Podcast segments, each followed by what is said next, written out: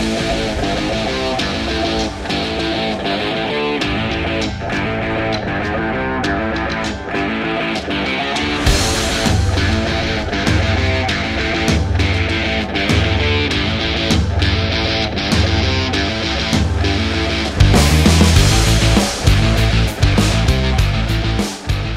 Salve, salve galera, estamos iniciando mais um A Vera Podcast. Eu sou o Lafon. Eu sou o Gustavo. E agora é a Vera. Aí, isso aí, estamos de volta aí, estamos né? Estamos de volta, Bastante. segundo, segundo aí no estúdio de novo. Verdade, cara. Tá com saudade, né? Tava com saudade e a gente melhorou coisas aí de novo, hein? Com certeza. Não sei se a galera tá acostumada com o áudio que era antigo.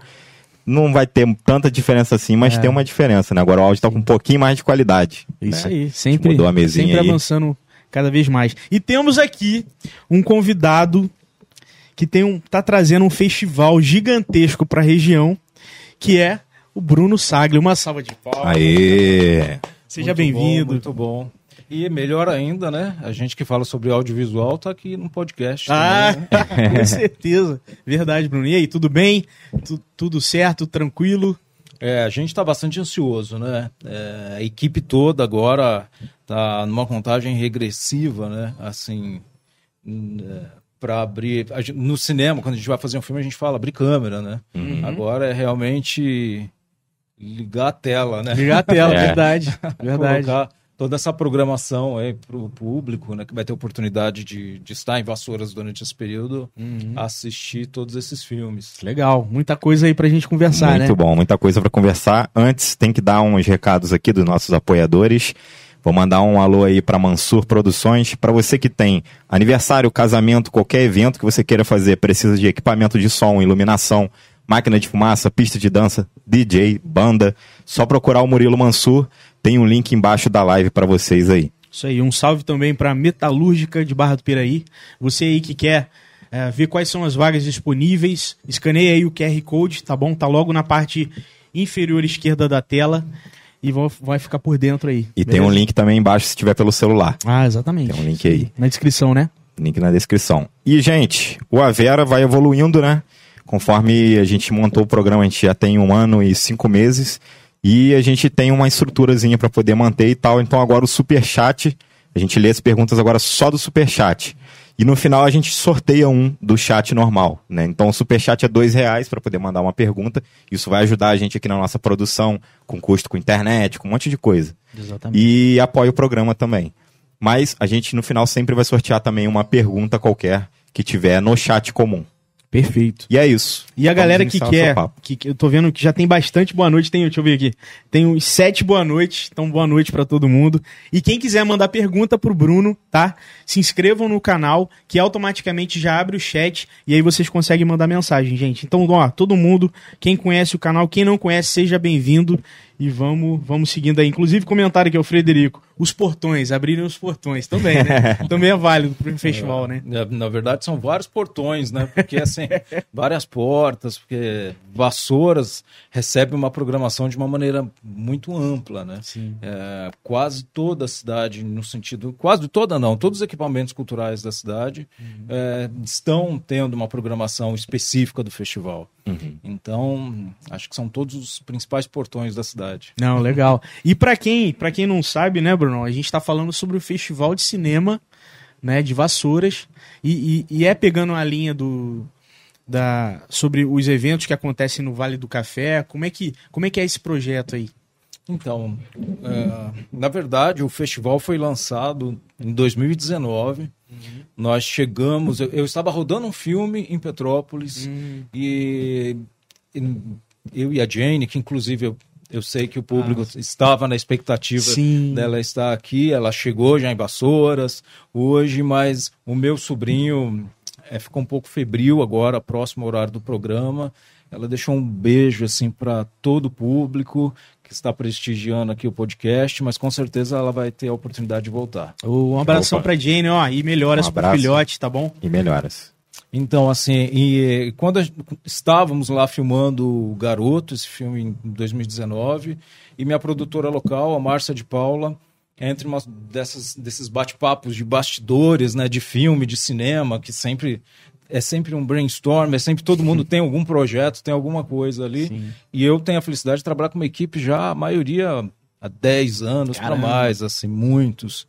E, e ela sabendo ali, a gente trocando ideia sobre esse assunto festival, ah, ela perguntou se eu conhecia Vassoura, se eu conhecia a região do Vale do Café. Eu disse para ela que, obviamente, culturalmente, toda a sua história sim, mas presencialmente não. E quando terminou o festi o a gente terminou de rodar o filme, na verdade eu já tinha recebido um convite para realizar esse festival em uma região em São Paulo. E nós fomos para essa região, eh, eram até sete cidades, rodamos sete cidades Caramba. em um final de semana e, e saímos dali num compromisso de fazer o festival nesse local, todo mundo muito encantado com a possibilidade né, de receber uma programação ah, de cinema e, e, e partirmos para partimos para Vassouras para poder conhecer a cidade. Só que foi um meio que um amor à primeira vista, assim, de ambas as partes, né? Porque a característica do projeto que a gente tinha era realizar o festival no local que fosse que, que, que também propusesse para o público uma experiência gastronômica, uma experiência eh, cultural, turística. Um 360, né? 360. Legal. E em Vassouras a gente tem a Broadway, né? Então, assim, falei, não tem, não tem um lugar mais específico para a gente poder contar essa história. Sim. Então foi, foi. E aí eu conheci algumas figuras ali que foram bem importantes. Em um dos lugares que logo quando a gente chegou, aí eu falei assim, tá, mas ah, a gente precisa de um espaço, né, para poder fazer a exibição da mostra principal. E, e a gente conheceu a Universidade de Vassouras e eles estavam construindo, a gente viu terra batida, literalmente, Sim. no centro de convenções e o projeto que seria o centro de convenções. Verdade. Em 2019. Era 2019? 2019. Ah, então é. é. E foi assim um encantamento, porque logo de cara a gente viu que era uma estrutura muito especial. Ah, hoje ele, a obra, né, ali esse, se tornou um, um dos mais importantes da América Latina, no Centro de Convenções General Sombra. Tá muito bonito. Já foi lá? Vassouras. Não, ainda não fui lá, não. Cara, tá muito legal. Ele tem capacidade para 4 mil pessoas, é, mais de 500 veículos no estacionamento, fora toda uma estrutura né, técnica, uma estrutura que, que um, um artista, ou que uma produção, ou que um evento precisa. Precisa. Sim. É, então, hoje a gente, a gente viu ele crescer junto ali com o festival. Então, foi uma das coisas que fez com que a gente falasse, não é Vassouras e, e vamos agora como o Festival de Cinema de Vassouras no Vale do Café. Legal, muito bom, muito bom, Bruno. E, e, assim, uma dúvida. É, de- você é de qual estado, de qual cidade? Eu sou paulistano da Paulistano. Gema, né? Ah, legal. Minha família é Muito toda bom. paulistana, embora eu, eu ah, ah, a chegada da minha família no Brasil foi toda para o interior de São Paulo. Então, realmente eu falo porta. muito bom, muito não bom. É, consigo não aqui em. Barra é meio misturado, né? A gente também fala muito feliz, luz, tudo com X, né? É, muito. Aí tem muito. pessoa que já tem um sotaque um pouco mais diferente, então é bem misturado, né? Sim. Se, se for em Volta Redonda é mais mineiro, né? É. Que é, tá mais próximo Tá geograficamente de Minas Gerais. É. Isso é muito legal. E, e a, sua, e, e a sua descendência é, é alemã? É, na verdade é uma mistura, né? E no final, né? somos todos brasileiros. Sim. Mas assim, a minha descendência é alemã, italiana e espanhola. Olha que legal. E eu realmente cresci com essa influência, assim, Ah. porque da parte da minha mãe, tem a minha bisavó, fez a imigração para o Brasil, é, a colonização, é, imigração, porque ela veio junto com alguns, alguns colonizadores para algumas partes, Ah, né? Sim. E Talvez aí- poderia ter sido da, na Segunda Guerra Mundial. é, Parte da minha família veio É. assim também. Exatamente, por isso que eu, eu dividi bem essa especificação. Uhum. porque ela, eles chegaram, fizeram toda a travessia de navio para uma terra, né, até então Desconhecido. né? desconhecida, mas com promessa de, de prosperidade, né? E eles foram obrigados na saída deles de realmente perder a cidadania. A partir do momento que eles decidiram vir para o Brasil, eles, eles realmente per- perderam a cidadania. Começar Então, do zero, literalmente. do né? zero. E aí a minha, minha bisavó, ela veio com uma irmã, com outro, uma irmã que, que tinha a média de idade dela, de 12 anos aproximadamente, e um irmão de 8 anos e os pais. E durante essa travessia, que foi, né, foram dias e né, meses ali, uh, num caos tremendo. Uh, a gente não tem nem noção, né, Bruno? É, é. Eu, vou, eu acredito que eu vou chegar nesse momento para contar para vocês, assim, uhum. que foi que tem uma coisa bem, bem especial que aconteceu em 2021. E ela perdeu o irmão, o irmão mais novo morreu. Eles viram, tiveram que jogar, ver o irmão sendo jogado em alto mar, enfim, que não tinha o que fazer naquele momento. E a irmã dela se apaixonou uh, por um outro alemão que estava chegando no Brasil também. E quando eles chegaram, assim, essa irmã é, abraçou, eles se despediram e ela nunca mais viu a irmã. A irmã seguiu. Caramba. Né, eles nunca mais tiveram um encontro. E minha avó foi para o interior de São Paulo. Uh, e, e, como todo imigrante, né, partiu para cuidar de terras e e se tornou uma espécie de rainha do café do interior de São Paulo. Caramba! Assim, é. Então a experiência de família é muito é, cana, uhum. cafezal, assim. A história da minha mãe é muito nesse sentido, né? Uhum. Porque isso foi seguindo as gerações, né? Sim, e minha sim. mãe era era uma menina que queria estudar e, muito inteligente. O meu avô meu avô pai da minha mãe era um cara que brigava para estudar. Né? Olha. E assim, ele pulava muro e fugia porque ele queria ir para escola, ele sempre foi muito inteligente. Caramba. Né? Mas tinha a responsabilidade das terras, né? Sim, eles tinham sim. que trabalhar. Que é grande, tinham... né? Sim. Eles, é, aquilo era a vida deles, né? E a maioria, a maioria, todos, né, assim, ganharam no, num sentido de você vem para o Brasil, você vai, você vai ter suas terras e um período para você trabalhar e pagar por elas. Uhum. Então eles não tinham outro tipo de motivação, né? Então a minha geração familiar da parte da minha mãe vem, vem, vem através dessa imigração alemã para o Brasil. Ah. Da parte do meu pai uh, é italiana e espanhola. Ah, sim. E é um muito forte, muito o presente. Brasil é muito assim, né? É. Eu sou descendente de polonês e de português. Eu sou de alemão, pô. Olha só. É isso aí. É, esse é o Brasil, né? É, esse é o- e, aí, e acabou que nós somos todos brasileiros. É. E eu, então eu convivi muito, muito presente, assim, Hum. porque eu lembro da minha bisavó, eh, eu tinha 15 anos, e eh, eu ia fazer 15, 12 anos, desculpa. Ah, e ela falava alemão, às vezes eu ia com ela, assim, para algum lugar, eu, eu não falava, mas entendia ali, às vezes tinha que traduzir, Que legal. né? Acho que quando é mais novo o ouvido é mais aguçado, né? Sim, sim. E meu ouvido era meio musical, porque né, tinha todo mundo falando todo, todo tipo de língua, de idioma na família. né? É mesmo. Aí eu tinha uma outra bisavó por parte do meu pai que ela, ela falava espanhol assim, espanhol nato, nato, assim. E nós tínhamos uma coisa de meu- meus pais, essa é, família, essa família italiana, espanhola é muito presente. Então tá todo mundo junto o tempo inteiro. Então você imagina todo mundo falando um tipo de idioma e você entendendo, você sendo criança Olha e convivendo. Hoje, para mim, isso é uma riqueza cultural sem precedentes. Né? Sim. Hoje que a gente né, chega à fase adulta, né? Você passa por Parar pra tudo, pensar. para né? pra pensar, Isso você é fala, muito bom. caramba, né? Essa é minha família, que orgulho e foi muito especial, assim. Que legal, Bruno. Nossa, Legal. que legal essa história, cara. É. Muito interessante.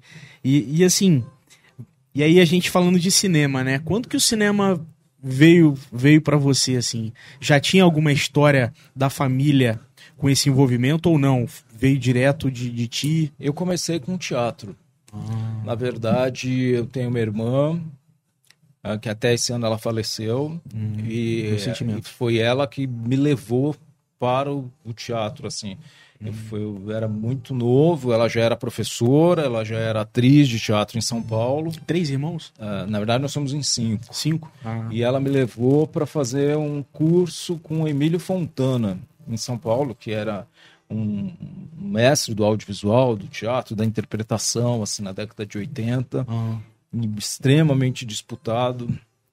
Mas eu era muito novo, né? Tipo, muito novo.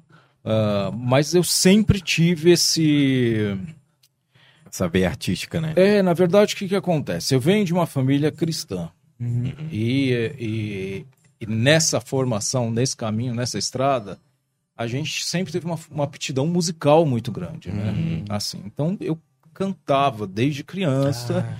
e, e brigava para ir para igreja, aquelas coisas todas assim. E aí, meus irmãos, a gente sempre tem envolvido com instrumentos musicais, então, ah, grupo de jovens, e vem tudo até É a ponto. forte. é. Na verdade, eu, eu, eu tive um momento da minha vida que eu fazia parte de bandas e, Ah, legal. e cantava, Aí, Bruno, sabe? é da nossa tribo, Bruno. e era convidado, assim, sabe? Fiquei muito tempo tendo essa história. É, E nem era esse mundo gospel que, que, é, que é hoje. hoje tá assim, forte, né? né? Era uma forte. coisa de você ir, porque era uma paixão que tinha ali. E eu era muito movido, assim. Não era uma questão religiosa, porque eu nunca fui atrás de. Eu nunca acreditei num- num- numa instituição religiosa, mas o que- aquilo me, me- era o que eu acreditava, era a minha formação de fé, enfim. Ahn, mas a minha veia artística com certeza começou ali. Ah, porque que minha família toda, assim, toda, não conheço ninguém que não cante, que não toque instrumentos. Aqui todo mundo já mexeu ou com banda, ou o, mu- o, É. o Bruninho é músico profissional, ele já to, ele toca até hoje. O Gustavo já teve banda, eu já tive grupo de pagode, já mexi com hip hop, já mexi com um monte de É, coisa. Não, quando a música, né, eu acho que entra tudo É, né? verdade. A gente- É muito forte. É, então, eu começou muito ali. Eu sempre fui muito ativo nessa, nessa, nessa questão artística, assim. E aí o teatro foi que me pegou primeiro. E, e eu, eu peguei uma época muito especial de, de grandes companhias de espetáculos, né? E, e nós tínhamos uma companhia que nós ficamos 20 anos com ela, viajando, inclusive pelo Brasil. Fiquei em cartaz com o espetáculo durante muitos anos, muitos Caramba. anos. Foi espetáculo à procura. E, ah, e, e ali que foi startou minha, meu trabalho profissional, assim. É, teve um período que... Eu vou fazer um resumo, tá? Uhum. Teve um período que eu e minha irmã, nós fazíamos parte de uma companhia de teatro e a gente passava o domingo o dia inteiro dentro de um clube, que nem existe mais clube, Clube Regatas Tietê, que é um clube que a minha família fazia parte, a gente foi lá bater na porta, ó, precisamos de um espaço, né, para poder Legal. ensaiar a nossa peça de teatro. Aí disponibilizaram. disponibilizar, e era 30 pessoas, assim. Caramba. E era um- coisa. é, foi muito legal, porque foi o seguinte: a gente foi fazer um curso de, de, de fim de ano, assim, num lugar. E era muita gente, tinha umas 200 pessoas, literalmente. E aí o professor separou os grupos todos, né? E então você tinha grupos grandes, numerosos, tipo 20 pessoas. E, e o nosso grupo tinha fonoaudióloga, que não tinha nada a ver com atuação, psicóloga, atriz, ator, iniciante, tinha gente de Variado. Diversas é, áreas. estava ali. E, e o curso né, não, não foi uma. Não nos surpreendeu, para não dizer outra coisa.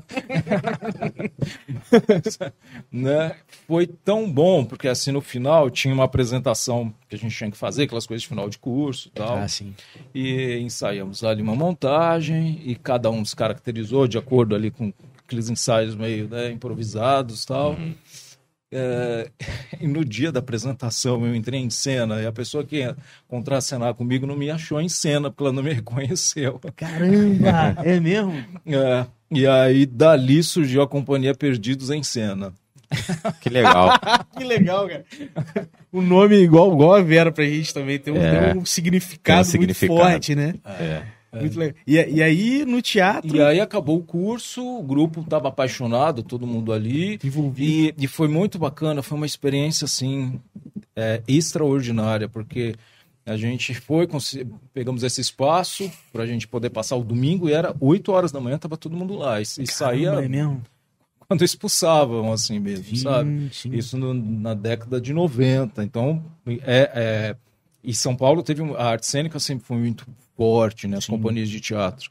Ah, e aí chegou no final do ano e durante esse processo nosso, cada um que tinha uma expertise desenvolvia isso com o grupo. Então a fonoaudióloga fazia trabalho de fono, a psicóloga Caramba. fazia trabalho de, ajudava na, na construção de personagem, quem tinha é, habilidade para expressão corporal, sabe? Então Nossa, a gente tinha legal. praticamente uma, Isso é bom. era uma, facu- uma universidade de artes cênicas e durou um ano isso. E quando foi no final do ano, a gente queria fazer uma apresentação de alguma coisa. Eu sempre fui meio líder, né? Vamos lá, vamos Uhum. fazer. A gente não pode né, terminar o ano assim e tal. Sim. Aí montamos um espetáculo de, de teatro para a gente apresentar.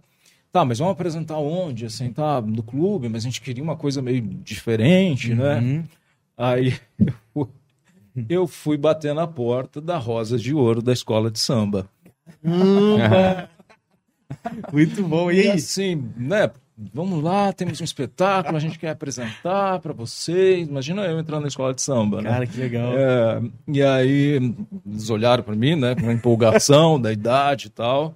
Eu sempre fui muito, fui indo, eu queria fazer, não pensava muito meio, mas eu queria Tá fazer. certo. É, Mas tem, e- e tem que ser, né? É. Tem que ser. E aí ah, eles falaram, tá bom, vamos fechar uma data tal. Aí vocês vão cobrar? Não, a gente quer fazer por, por um quilo de alimento não perecível. Ah, beleza, vocês, já, vocês vão doar para alguém? Ah, e quem, né? A gente, todo mundo ali. Aí, aí batendo papo com o grupo, LBV, Legião da Boa Vontade, que naquela época tinha uma estrutura na Avenida Rude, em São Paulo, muito grande. De estúdio, um, prédios assim. Eles pegavam praticamente a avenida inteira, com Caramba. toda a estrutura. E eles tinham estúdio de gravação, departamento de comunicação, completo, né? marketing, eles tinham uma estrutura muito grande. E aí fui eu lá, totalmente, pá, pá, pá, né? Temos uma apresentação para fazer, quero doar os alimentos, né? Tipo, doar tipo 30 alimentos. 30 alimentos era o que passava na nossa cabeça, assim, né? Aí me mandaram pro departamento de comunicação, tá? E aí, o que vocês vão fazer? Ah, a gente vai apresentar uma peça onde? Na Rosas de Ouro. E- Esperando 30, né? Esperando. E o que, que, vocês vão fazer? Ah, a gente vai ter uns alimentos, a gente queria doar para vocês e tal. Ah, beleza. Então a gente vai lá no dia e recolhe os alimentos. Legal. Menina, a gente foi fazer a apresentação, baixou a escola de samba inteira. Legal. Que bom, cara. Cara. E a Jane tinha, A a Jane. Jane, desde muito cedo, 5 anos de idade, participando do espetáculo. Que legal. Tem o meu sobrinho, Mark, participando junto, que hoje ele é um fotógrafo em São Paulo. Minha família sempre foi todo mundo muito junto, assim, né? Nossa, Meu irmão, Marquinhos. todo Foram também assistir. Minha irmã Sônia, que não está mais entre nós aqui, Uhum. nesse plano. E, e o grupo, sei lá, umas quase 40 pessoas que faziam parte dessa companhia. E apresentamos, eu cantando, sabe, assim... E- e hoje, falar o título é música gospel. Imagina eu cantando uma música go- gospel dentro de um espetáculo na Rosa de Ouro. Da Rosa de Ouro. que legal. Com a escola de samba lotada e as Nossa. pessoas chorando e vindo abaixo, assim, Nossa, com a legal. gente. Porque, imagina, né? Levei minha, a Jane, minha irmã, para estar lá com a gente. É. E foi, fomos lá.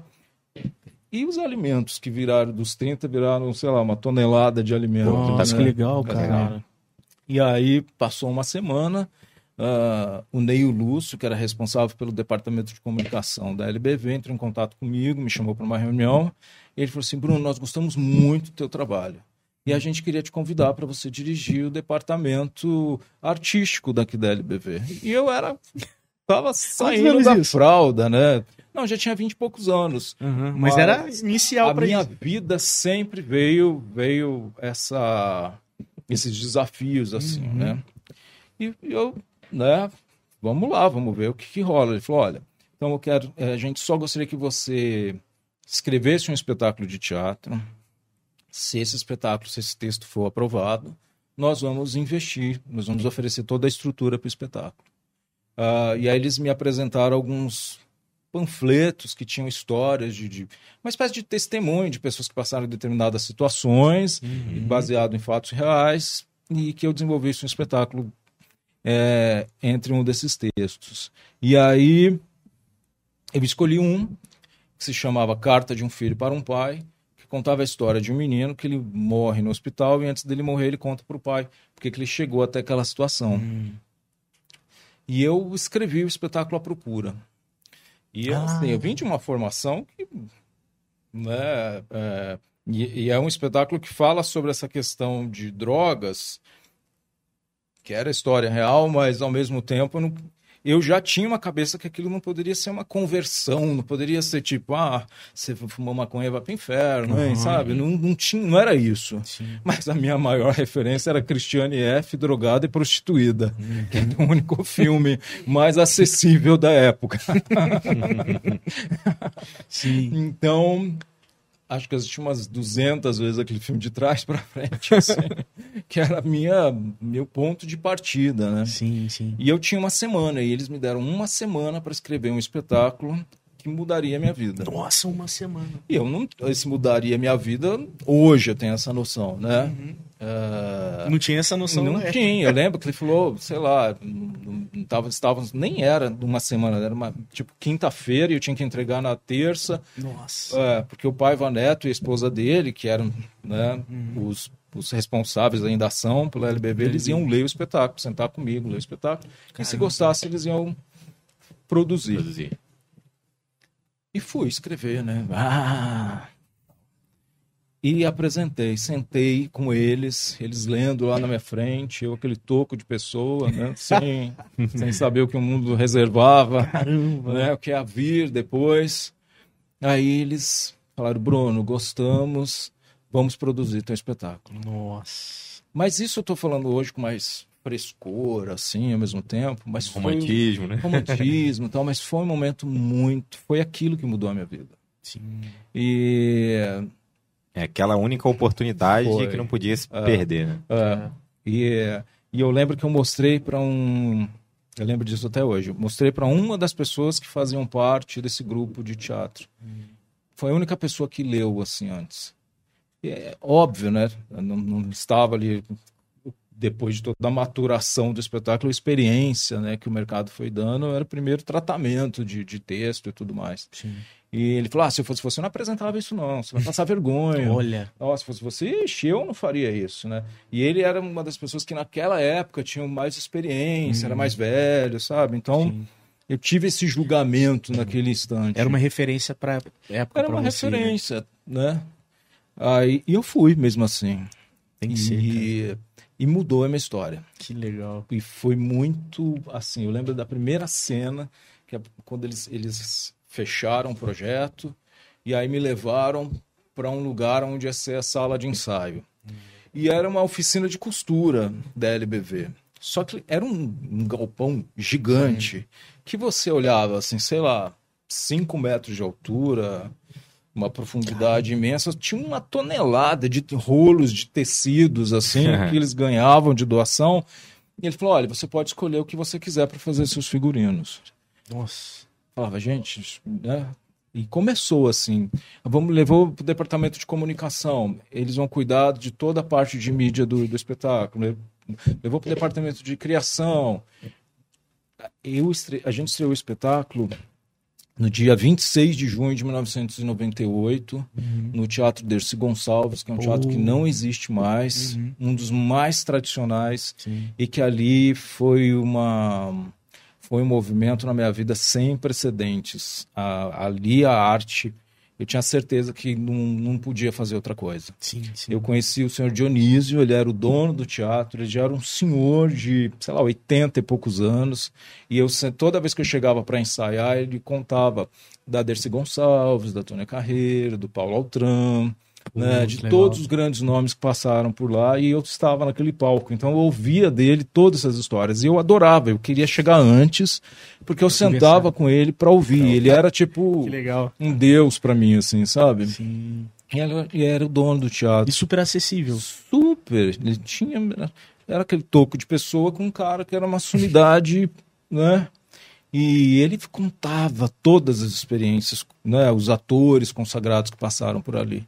Então, a- a- o meu ponto de partida foi, foi dia 26 de junho. E foi muito assim também. Vamos lá estrear a peça, vamos estrear o espetáculo. Não sabíamos, né? E aí saiu outdoor pela cidade inteira. É... Lambi Lambi, né? Sim. da- na Avenida Divulgação Paulista, divulgação, a gente tinha programa, Na foto, rádio. estúdio, rádio, TV. Tinha vídeo show, tinha Fantástico, tinha Legal. tapete vermelho, tinha limousine para os atores. Foi que uma maneiro. coisa, foi uma coisa sem precedentes, assim, Nossa. sem precedentes. Legal. Foi o grande momento da minha da virada. E eu já atuava, dirigia, produzia, fazia figurino, cenário, né? Cantava e assobiava. Imagina. Tem que ser multifunção, não tem jeito. É, foi, era, mas esse é meu prazer, né? Então, assim, e aí sentei, com uma figurinista em São Paulo, que ela desenhou todos os figurini, figurinos do espetáculo. Então, toda essa essa, uh, o cenário, toda essa precisão assim de, de, de, entregar um trabalho a gente tinha muito. Sim. Mas eu não olhava como um desafio, aquilo era o que eu queria fazer, estava uhum. fazendo, uhum. só queria que desse certo. E graças a Deus ele sempre colocou pessoas muito importantes no, no meu caminho. Uhum. E, e minha família toda, imagina é, a Jane, minha irmã fazia minha mãe no espetáculo. Nossa, ah, que legal. É, foi um momento muito especial. E aí a gente estreou o espetáculo A Casa Cheia. A casa tava Encheu. lotada, assim, lotada, lotada. Caramba. E eu, eu fazia o personagem protagonista, a gente ensaiou meses e tal. Ah, então você também fazia o também personagem? fazia, óbvio, né? Acho que eu ia entregar ele para outra pessoa. Eu fico imaginando você subindo, você né, lá de frente para todo mundo é. e vendo lotado. Não, né? a primeira cena que eu entro no espetáculo era uma cena que eu tinha ensaiado meses. Para as pessoas chorarem, se debulharem lágrimas, assim, cortar Caramba. os pulsos, sabe? tipo, toda a minha formação shakespeariana, todo o meu momento Stanislavski, sabe? Estava ali presente, os livros Aflorado. de Stanislavski estavam ali as páginas, né, no meu corpo e tal. Cara, quando eu pisei em cena, as pessoas riram e riam e riam sem parar. E eu falava, putz, né? E agora, o que, que aconteceu? Inverteu, né? Cara, e ali o personagem aconteceu naquele momento, né? Que é até um termo que eu não uso mais. Eu não acredito em personagem. Acredito que você dá a vida a um outro ser e esse ser vai ali se manifesta e você vai é. dando razão, sentimento e vai usando seus elementos reais, Verdade. né? Para ele, para ele respirar, né? É então mistura, eu não né, gosto hoje, eu não uso esse termo personagem. É, e foi, a, foi o grande momento da minha história, porque a gente é, acabou fazendo uma turnê, começamos uma turnê para São Paulo, fizemos, eles ofereciam uma estrutura muito especial, era sempre casa cheia, departamento de comunicação que ia na frente preparava todo lugar para gente. Legal. Era uma estrutura que você, né, assim, hoje em dia é até bem difícil um espetáculo uhum. ter uma estrutura dessa. Eu tinha no meu primeiro profissional, assim, sabe? Uh, e foi e foi especial porque a gente viajou muitos lugares. Um deles foi um dos maiores desafios que a gente foi apresentar numa casa de recuperação para dependente químico Caramba. em Campinas. E era um dia de visita. Então a gente tinha as pessoas que estavam lá e, a, e os familiares. Olha. E o espetáculo tinha, obviamente, de forma cênica, uhum. o cara que injetava, que cheirava, que usava, babá. Mas é óbvio que a gente não faz isso de verdade em cena. Então eu falava, gente, esse povo vai rir da minha cara novamente, né? Mais uma vez. Pior que são eles que estão passando por uma situação Menino, a gente foi. Foi um, foi um dos maiores desafios, assim, de, de carreira, porque quando nós começamos. Era um espaço improvisado, uma sala. Quando a gente entrou para apresentar, e é um, era um, é um espetáculo que você tem uma reação de público, que depois ah. a gente conviveu com isso durante quase 20 anos com uhum. esse espetáculo. Então tinha momentos que as pessoas. Aí você já sabe o gancho, né? Então você uhum, puxa aquele momento para rir, para emocionar, para você, você quer um espetáculo que as pessoas né, se emocionem muito, aí você leva para esse caminho, outros que você está no, no, barato é. do dia de que todo mundo ri. Mas ali a gente estava ainda no início e, e todo mundo ficou em silêncio o tempo inteiro. Você jogava uma agulha no chão, você, você ouvia.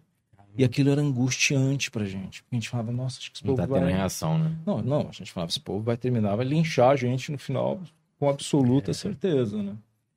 Quando terminou, uh, eles levantaram e eles começaram a soltar um grito de guerra e todo mundo chorar. Caramba! Aquilo pra gente não teve um que não desabou, assim. E, e, aí, e aí foi uma grande ode ao, ao as artes cênicas e, e você saber que, que você é um grande instrumento para para transformar pessoas assim. Eu tive esse espetáculo me deu essa responsabilidade. A gente foi apresentar, seguimos com a carreira dele, fomos apresentar muito para escolas. Uhum. Então, por exemplo, ah. a gente teve em cidades que as escolas eram obrigadas a receber é, alunos, determinados alunos que faziam parte de, de, um tipo de programa, mas que eram traficantes, por exemplo. Uhum. Estavam sentados na primeira fileira. entendeu? Uh, fomos para Brasília, apresentamos dentro de um de um espaço de exposição para mais de 5 mil pessoas. Nossa. Sabe? Fomos para o Teatro Procopio Ferreira, ficamos um período em temporada lá, onde era gravado Sai de Baixo. Tinha Nossa. o Sai de Baixo e o João Kleber, que tinha um espetáculo de. Caramba. na época de 1998, assim, 99, 2000. Então a gente apresentava, aí tinha Tom Cavalcante, a Marisa Hort, né? Tava o Miguel, tava todo mundo, a gente usava o mesmo palco, a mesma estrutura. Oh, que legal. Então foi um espetáculo que deu uma lição de vida muito grande, assim. Mas a maior parte da carreira dele foi estrada. Então a gente uhum. viajou muitas cidades do Brasil, no interior de São Paulo praticamente todo. E, e sempre com essa experiência de casa cheia, de um público muito participante. Uhum. Então o meu trabalho começou ali. E aí o audiovisual veio de forma muito natural, porque eu fui me especializar, era uma coisa que, que isso é, a gente, a gente fazia trabalhos, era contratado para fazer essas coisas audiovisual, então você acaba criando relação dentro do mercado. Uhum. E eu sempre fui muito, muito querendo mais, né? Querendo, né? Buscando mais. Né? Então fui buscar uma formação, uma profissionalização, fiz um curso de roteiro maravilhoso na USP, uma das maiores turmas que teve.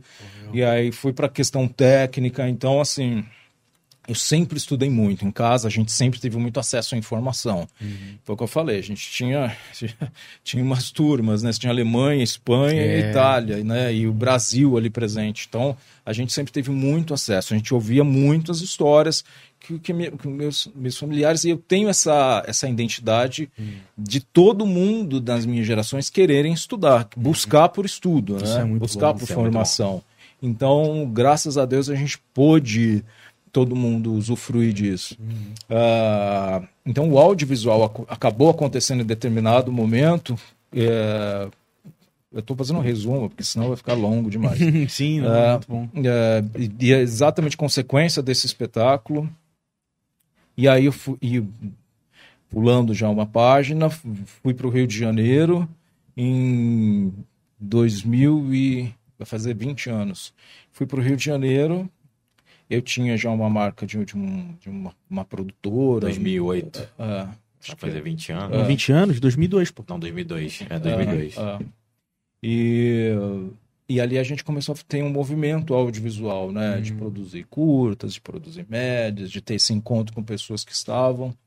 E até assim, esse ano, o Festival de Cinema de Vassouras, eu falo que é a grande lei da atração de toda a minha vida, parece que está ali. Cada nome que chega eu falo, epa, tive uma história. Caramba. Conheci o Fábio Barreto, que era né, diretor de quadrilho, indicado ao Oscar, e foi, um, foi, uma das pessoas bastante responsáveis assim pela minha, pela minha recepção no Rio de Janeiro dentro do audiovisual. Caramba, bem ah, recebidíssimo. foi, muito, foi muito especial. Uh, e aí foi, você vai construindo, você vai produzindo projetos. Eu sempre fui essa pessoa que, que, que agreguei outros profissionais. Então você vai você vai também utilizando os recursos que você Network, tem. Né? É, é, e você vai tendo que usar os recursos que você tem para você produzir, né? Sim, sim. Porque eu nunca fui de esperar, eu nunca e uma coisa também nunca quis ir para TV. Eu cheguei até hoje recebo convite para TV, mas não é uma, uma praia, uma seara que, Você que me explorar, encanta. Né? Que, é, e aí os, os projetos foram acontecendo, os contatos, né, o network foi criando esse movimento de, de andando. Fui para Itália, fiquei um período, rodei, morei um tempo na Itália muito importante da minha vida também. É, tem uma base audiovisual na Itália muito muito importante, né? Assim, e, e também que aconteceu de, de profissionais que fazem o cinema internacional fazerem uhum. parte de um projeto, né? A maquiadora que, que é a referência, que, que, que só faz publicidade ou filmes internacionais. Uhum. O Giancarlo Giannini, né? Que é que é indicado a Oscar, Sim. 007, né? Caramba. Que é esse cara. Ele chegava no set e me chamava de mestre, né? Nossa! E eu falava, gente, esse, esse cara vai chegar, ele vai pegar a minha câmera e vai sair andando com ela, não vai nem saber que eu existo, né?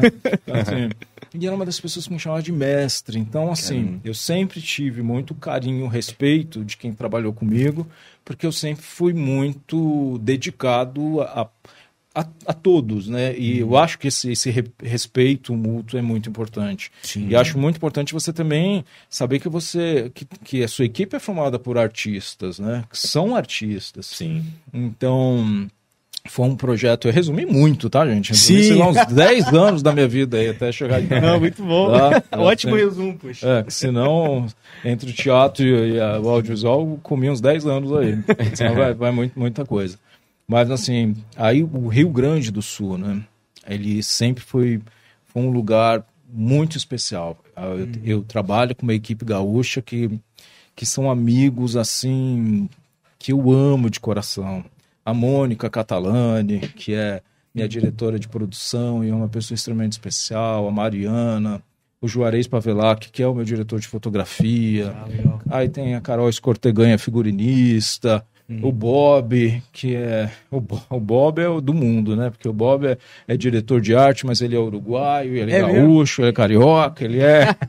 legal, legal, legal. É, então, assim, eu tenho. Eu trabalho, graças a Deus, com pessoas bem especiais há muito tempo. Sim. E, e aí eu, eu, tive esse movimento da Itália, fiz um projeto lá, que inclusive a gente recebeu um prêmio no Festival de Veneza. E Pô, também legal. eu sempre foi muito. Quis, eu sempre, para mim, quis viver isso, né? Uhum. Então, estar ali, eu tava vivendo. É. Não tinha. Eu nunca tive esse. esse, esse ah, vou me exibir, você o, uhum. o, Acho que as pessoas têm até essa expectativa. Ah, o Bruno é aquele cineasta que fuma charuto na beira da piscina e, e fica dando ordem o dia inteiro, bebendo uísque. Cara, para mim, a meia que o ator tá vestindo, eu preciso saber. Legal. Né? Legal. Camisa, o processo.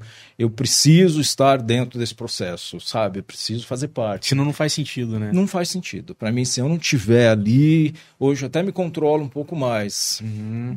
Tento delegar, mas quando eu já delego, é já, já, já foi. Né? Já um desafio, tô... né? É porque já arrancaram de mim, assim. Né? Né, Gustavo? O meu, o, meu, o meu delegar é porque já arrancaram de mim tudo é. que eu podia. Eu né? falo muito então, com esse assim... rapaz aqui também, isso aí. É. Às vezes é importante, né? A gente é passar... muito importante. E aí dentro desse processo todo, você vai entendendo que quanto mais cada um brilhar, o projeto brilha, né? Exatamente. Quanto mais você estimular, quanto mais você der oportunidade, quanto mais você agregar talentos, quanto mais você é, trazer as pessoas para esse movimento e elas saber que aquilo é importante para ela, a, a gente vai ter uma esfera né, muito é. positivo. Eu nunca acreditei nessa falta de respeito no dedo na cara, não vai tomar não sei aonde. É. Sabe, assim, não, nunca, isso nunca fez parte, nunca gostei. Né? Eu acho Legal, que em parte isso também tem uma romantização da internet com relação a isso. Tem algumas histórias dessa, mas aí a gente fala assim, pô, mas só uma pessoa falou isso e aquilo se multiplicou. Uhum. Ninguém nunca parou para perguntar de fato para aquele diretor ou aquela pessoa que fez aquele trabalho ou os atores que trabalharam, se realmente foi daquele jeito, se não foi. Sempre teve esse, essa atmosfera de, de ter alguma coisa assim sobre isso, né? Na, uhum. na internet, principalmente. Ah. É porque hoje a gente tem esse acesso, né? Que, antiga, que, que quando a gente não tinha a internet, isso era lenda, né? É. Era praticamente as lendas urbanas que as pessoas se interessavam. Contavam, é. Isso da mídia, né? Isso né, né? vendia revista. Sim. Então, essas, é, criava personalidades, né?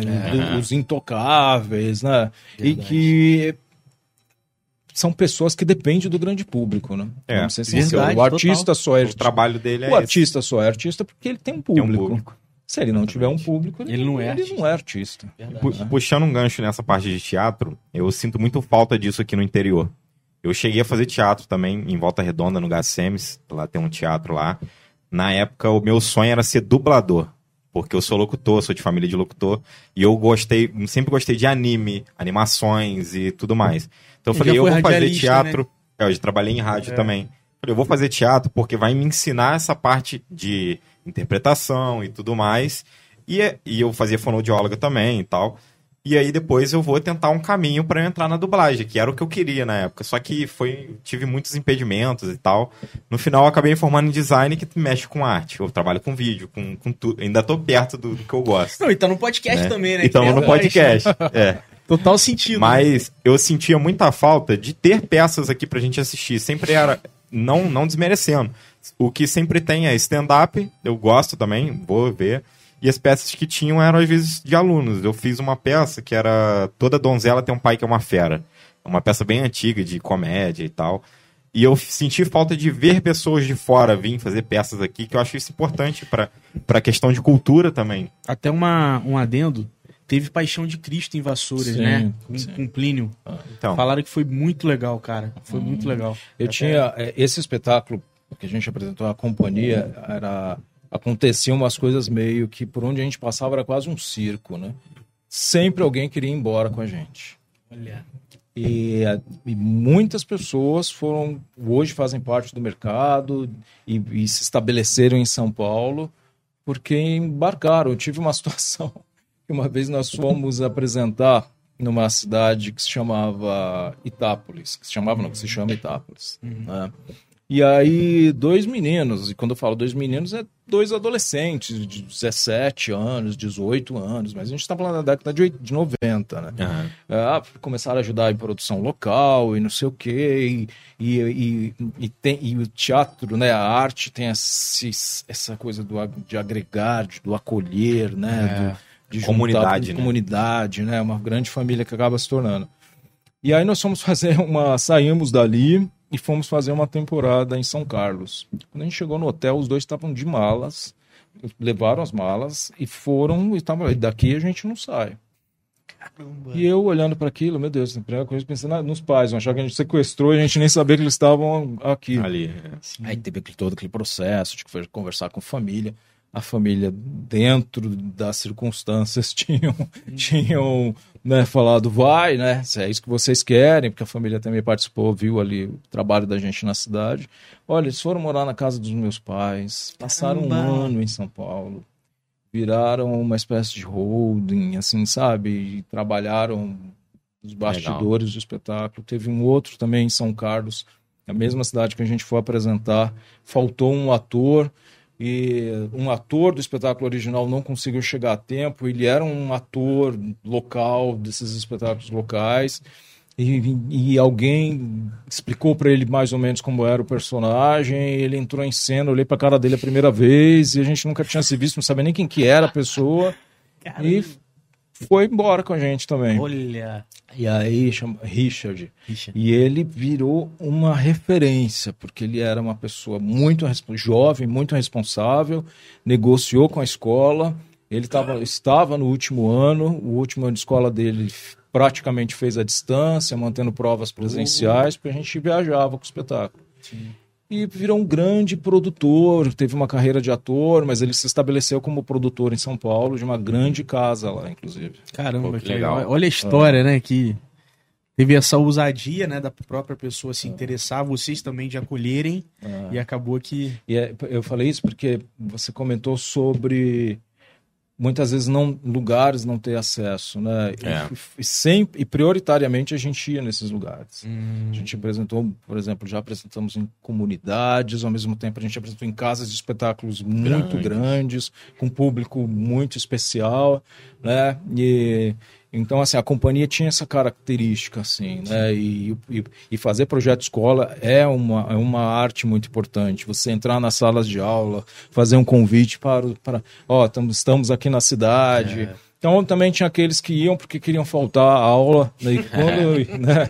Ah, tô saindo da sala, vou... Vinha muito, era aula, aquela coisa mas depois ficavam apaixonados, assim, sabe? Que assistiam duas, três vezes e era e era, é era, e aí mudava, mexia. Quando chegava e via ali o que era realmente de fato, mexia. Então a arte eu conheci. A, a arte que eu faço tem esse movimento. Sim. Então, para mim, no cinema, no, nos trabalhos que a gente produz, eu preciso olhar na cara, no olho assim do ator, sabe? Ver que aquilo tem um movimento. Hum. Se eles chegar e ler um roteiro e e não me fizer nenhuma observação, eu vou ficar, tipo, eu realmente vou ficar sem saber o que fazer. Porque, hum. para mim, eu quero que ele me venha com série de, de observações, de, né, de, de contestar, né? Ah, de, de, querer o ponto de vista Poder dele, contribuir, né? Contribuir, legal. sabe? Eu acho que isso é uma troca, né? Hum, verdade. E eu só faço o, o, o, que eu faço em busca dessa, dessa troca de energia. Uhum. E aí conheci pessoas muito especiais ao longo desses anos. Fiz projetos assim com pessoas que eu levo por toda a vida, como disse o Giancarlo Giannini, foi muito engraçado porque nós a gente fez um processo de seleção de elenco muito grande na Itália, muito grande. E, e, e ele estava, quando eu cheguei na Itália para conversar, estava com a minha equipe local, produtora, meu agente, e aí nós fomos conhecer. O agente dele foi me apresentar, me apresentar para o meu agente, e ele estava no set de filmagem. E, e ele parou o set. Ele parou o set, saiu andando e veio conversar comigo, e a gente ficou batendo um papo ali e tal, aquela coisa família, Itália, e o projeto em si. E uh, aí no outro dia, uh, a gente tinha uma seleção de elenco para fazer. Elenco de apoio tal, personagens mais marcados assim. Uhum. E, e uma das pessoas que chegou, ele, ah, quem é você, né? Onde você é? Ah, eu sou diretor. Eu, o cara, o cara era diretor uhum. e ele estava se candidatando a fazer elenco de apoio no meu ah. filme. E você fica muito querendo saber as histórias, né, de cada um. É. Ah, o que você está fazendo no momento? Ah, tô rodando um filme. Né? Até o Giancarlo Giannini tá, tá no meu projeto. A gente olhou assim pra cara. Ah, inclusive a gente tava rodando ontem, chegou um cara de chapéu, ele saiu no meio do meu set, deixou com a câmera na mão e eu saí. e assim, eu minha, minha produtora olhando pra cara do outro, porque era a gente que tinha, não Sim. tínhamos tirado ele, né? Mas foi assim, essa experiência. Caramba. Aí eu falei, gente, o Giancarlo vai chegar no meu set, ele vai catar a câmera e vai sair andando, né? Assim. Cara, e ele me chamava de mestre, né? Que na Itália se refere a um diretor dessa forma. Sim, sim. E foi muito especial. Puxa chegamos ao Festival de Veneza e ali a gente presente naquele momento também, claro que você fica, né? É, você fica num lugar assim que você admira por muitos anos, que você Sim. tem como referência, que você estuda, que aquilo contagia, toma a tua vida, toma teus objetivos, né? Sim. E mas ao mesmo tempo eu queria viver. Então, tinha uma hora que tava eu e o Gianni, o Reinaldo Giannichini, a gente entrando pelo tapete vermelho e tal. A gente queria se divertir, sabe? Aí, por exemplo, o Gianni tava fazendo Verdades Secretas, estava terminando ah, Verdades Secretas. E a, e, a gente, e, e a gente tinha um prêmio para receber no Festival de Veneza. Então, e aí eu, ele, e era muito importante que a gente tivesse. Uhum. E ele estava fazendo, ele estava no, nos últimos episódios, e uh, acho que ia gravar o último. E assim, não, tem que ir, tem que ir, tem que ir, mas eu não sei como, a Globo não, não queria muito liberar ele, porque era final e era uma é, Verdades Secretas quando aconteceu a primeira vez explodiu, é, enfim, é, explodiu, ele tinha foi. um personagem, aquela coisa né, muito importante. Moral da história, conseguiram encaixar uma cena, que a última cena dele fosse no aeroporto. Nossa, e foi. foi eu lembro. Foi exatamente porque dali ele tinha que ir para Itália. Legal para receber um prêmio no Festival de Veneza com, com o nosso projeto. Maneiro demais. Foi, foi... Que é o final, cara, que ah. assim, terminou e termina. a galera ficou super. Nossa! E foi dentro, dentro de um jatinho, né? Ele saiu com que a legal. roupa do corpo, chegou na Itália e a gente dentro da, da. Porque quando você chega em Veneza, aí você pega né, o barquinho ali, né? Para uhum. você chegar na, onde acontece o festival, que é na ilha. A gente se trocando lá com camisa, calça, roupa, colocando gravata, borboleta, aquela loucura toda, entrando no tapete vermelho, sabe, assim, a gente rindo e é, se divertindo e ninguém sabia o que a gente estava na loucura ali. E vendo Legal, todo aquele cara. universo, e as pessoas fotografando, aplaudindo, e a gente é, só pode se divertir, não tem o que fazer, né? Então, legal, então o universo sempre me trouxe essas experiências, sabe? Sim. Então, assim, eu acho que é isso, acho que você é. tem que acolher. Né?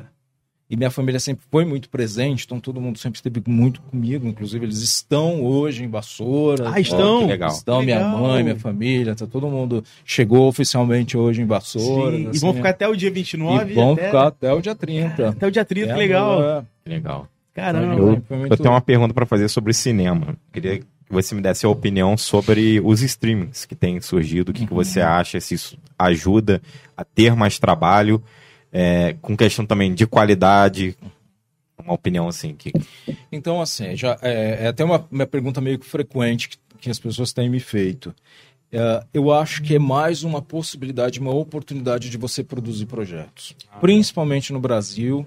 Uh, uma, eu falo isso porque, por exemplo, alguns anos atrás, quando você ligava a TV, você praticamente não tinha uma programação de acesso a filmes nacionais, né? É. E foi criado uma cota dentro dessa programação para que todos os dias, Hum. porque aí foi a TV a cabo, o boom da TV a cabo, né? Sim. Que quando teve o boom da TV a cabo, dos canais, né, pagos, Hum. você também não tinha uma programação nacional. Nacional. Então, é, criou-se uma cota em- onde todos os canais tinham que, no seu horário nobre, exibir um filme, uma filme programação, uma produção nacional.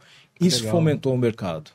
Isso fez com que as com, a- com que as produtoras começassem a produzir projetos e isso virou uma cadeia produtiva muito importante. Caramba.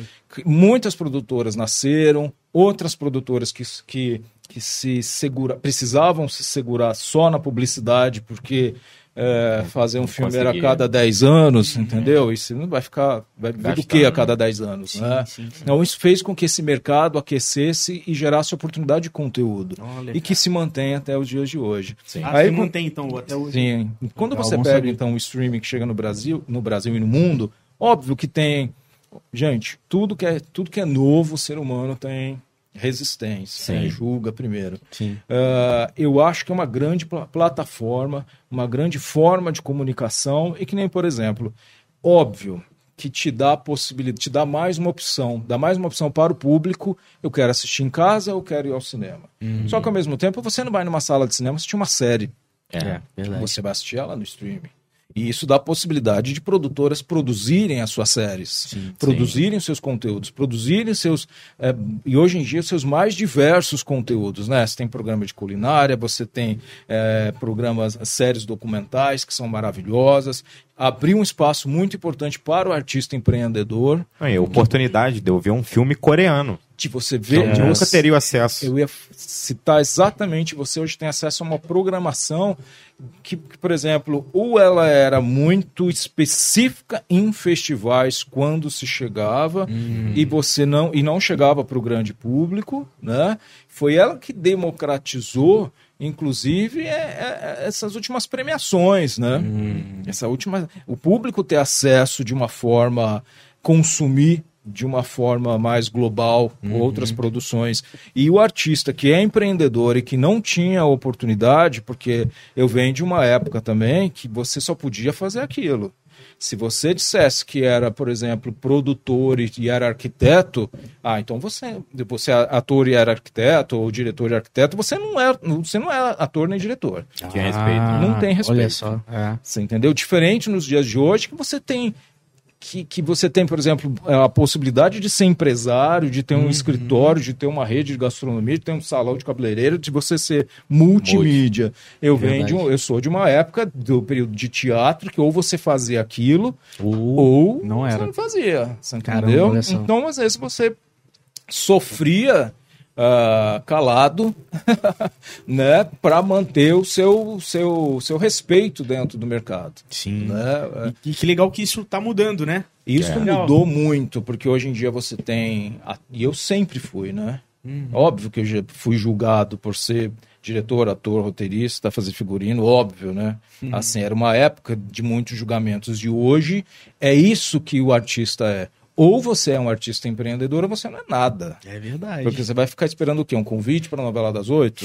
pode ser que aconteça dentro Pode do teu mundo não, né? utópico, pode ser que não. É, né? verdade. Então, ou você produz seus conteúdos, ou você vai para o mercado, ou você faz com que as pessoas percebam e vejam a tua assinatura, você não tem espaço. Sim. Principalmente nos dias de hoje. E é impossível pagar por todos. os- é, Tipo assim, é, um filme leva uma cadeia de profissionais. Se você sabe fazer três coisas diferentes, você já está economizando para poder o filme ter. Eu, eu acho que assim, no meu caso, primeiro que eu, eu cheguei num, num- num caminho de, de movimento, de carreira, de trajetória, em que você acaba tendo mais. que você tem expertise, você tem experiência e você tem controle sobre o seu projeto. Você entendeu? Eu já tive projetos em que. É, eu não, e por não ter controle total no sentido dos acordos, eu perdi o controle. né? Hoje não, hoje eu consigo ter o controle e esse projeto eu sei que depende de mim. Se vão gostar ou não vão gostar, vão falar comigo. Ah, entendi. Entendeu? Sim, sim, sim. E antes, se, se gostavam ou não gostavam, eu- às vezes eu era responsável por coisas que, né, não tinha, não era nem eu que tinha ido ali, né? Fazer, né? É, então, assim, eu sempre tive essa, nesse entorno muito cuidado com, com os caminhos, com as coisas que eu, que eu sempre fiz. Voltando para o streaming, ele te deu essa possibilidade né, mais global, aqueceu novamente o mercado das produtoras, principalmente no momento de caos. Sim. Para onde as pessoas foram no período da pandemia? É, internet. É. Ah, Só foram para streaming. internet, foram para o streaming. Quem segurou o mundo, Uhum. o caos emocional do mundo, foi o audiovisual. Verdade, tá? Sim. Verdade. Isso não tem E produções nossas pessoa, Não. virando sucesso lá fora. qualquer ser humano. É. Qual foi o veículo de comunicação dele? É. Audiovisual. A gente tem um filme no festival que ele retrata isso, que é até do Caco Ciocler, é um filme que todo mundo tem que assistir. Ele fala exatamente de, de- dos artistas durante a pandemia e as consequências de- da vida desses artistas. O que, o que, o que, o que aconteceu com eles, né? Nossa. Sabe, assim, é, é extraordinário, assim, esse filme é muito importante. O melhor do mundo é agora. Melhor do mundo agora. Muito especial, convido a todos para assistir. Então, assim, sobre essa resposta de uma forma objetiva, o streaming te dá uma possibilidade, sim. Eu acho que esse preconceito daqui a pouco cai, Cai. porque isso vai provocar realmente uma reação. Claro que as salas de cinema passaram um momento e têm passado um momento muito difícil. Sim. Eu jamais quero e, e- e trabalho para isso e sou um instrumento para que as salas de cinema realmente, principalmente as salas de cinema de rua, as É. que passam muita dificuldade e algumas fechando, então isso né, dá, Opa. uma, Peraí que o áudio... Peraí, deixa eu ver. Voltou. Voltou. Voltou. Voltou. dá uma dor no coração quando você vê uma sala de cinema fechando. É. Algumas no Ah, Rio, né? algumas no Rio e que existe um engajamento do mercado para que isso não aconteça, mas eu acho que é evolução, Sim. é o ser humano evoluindo e amadurecer dói.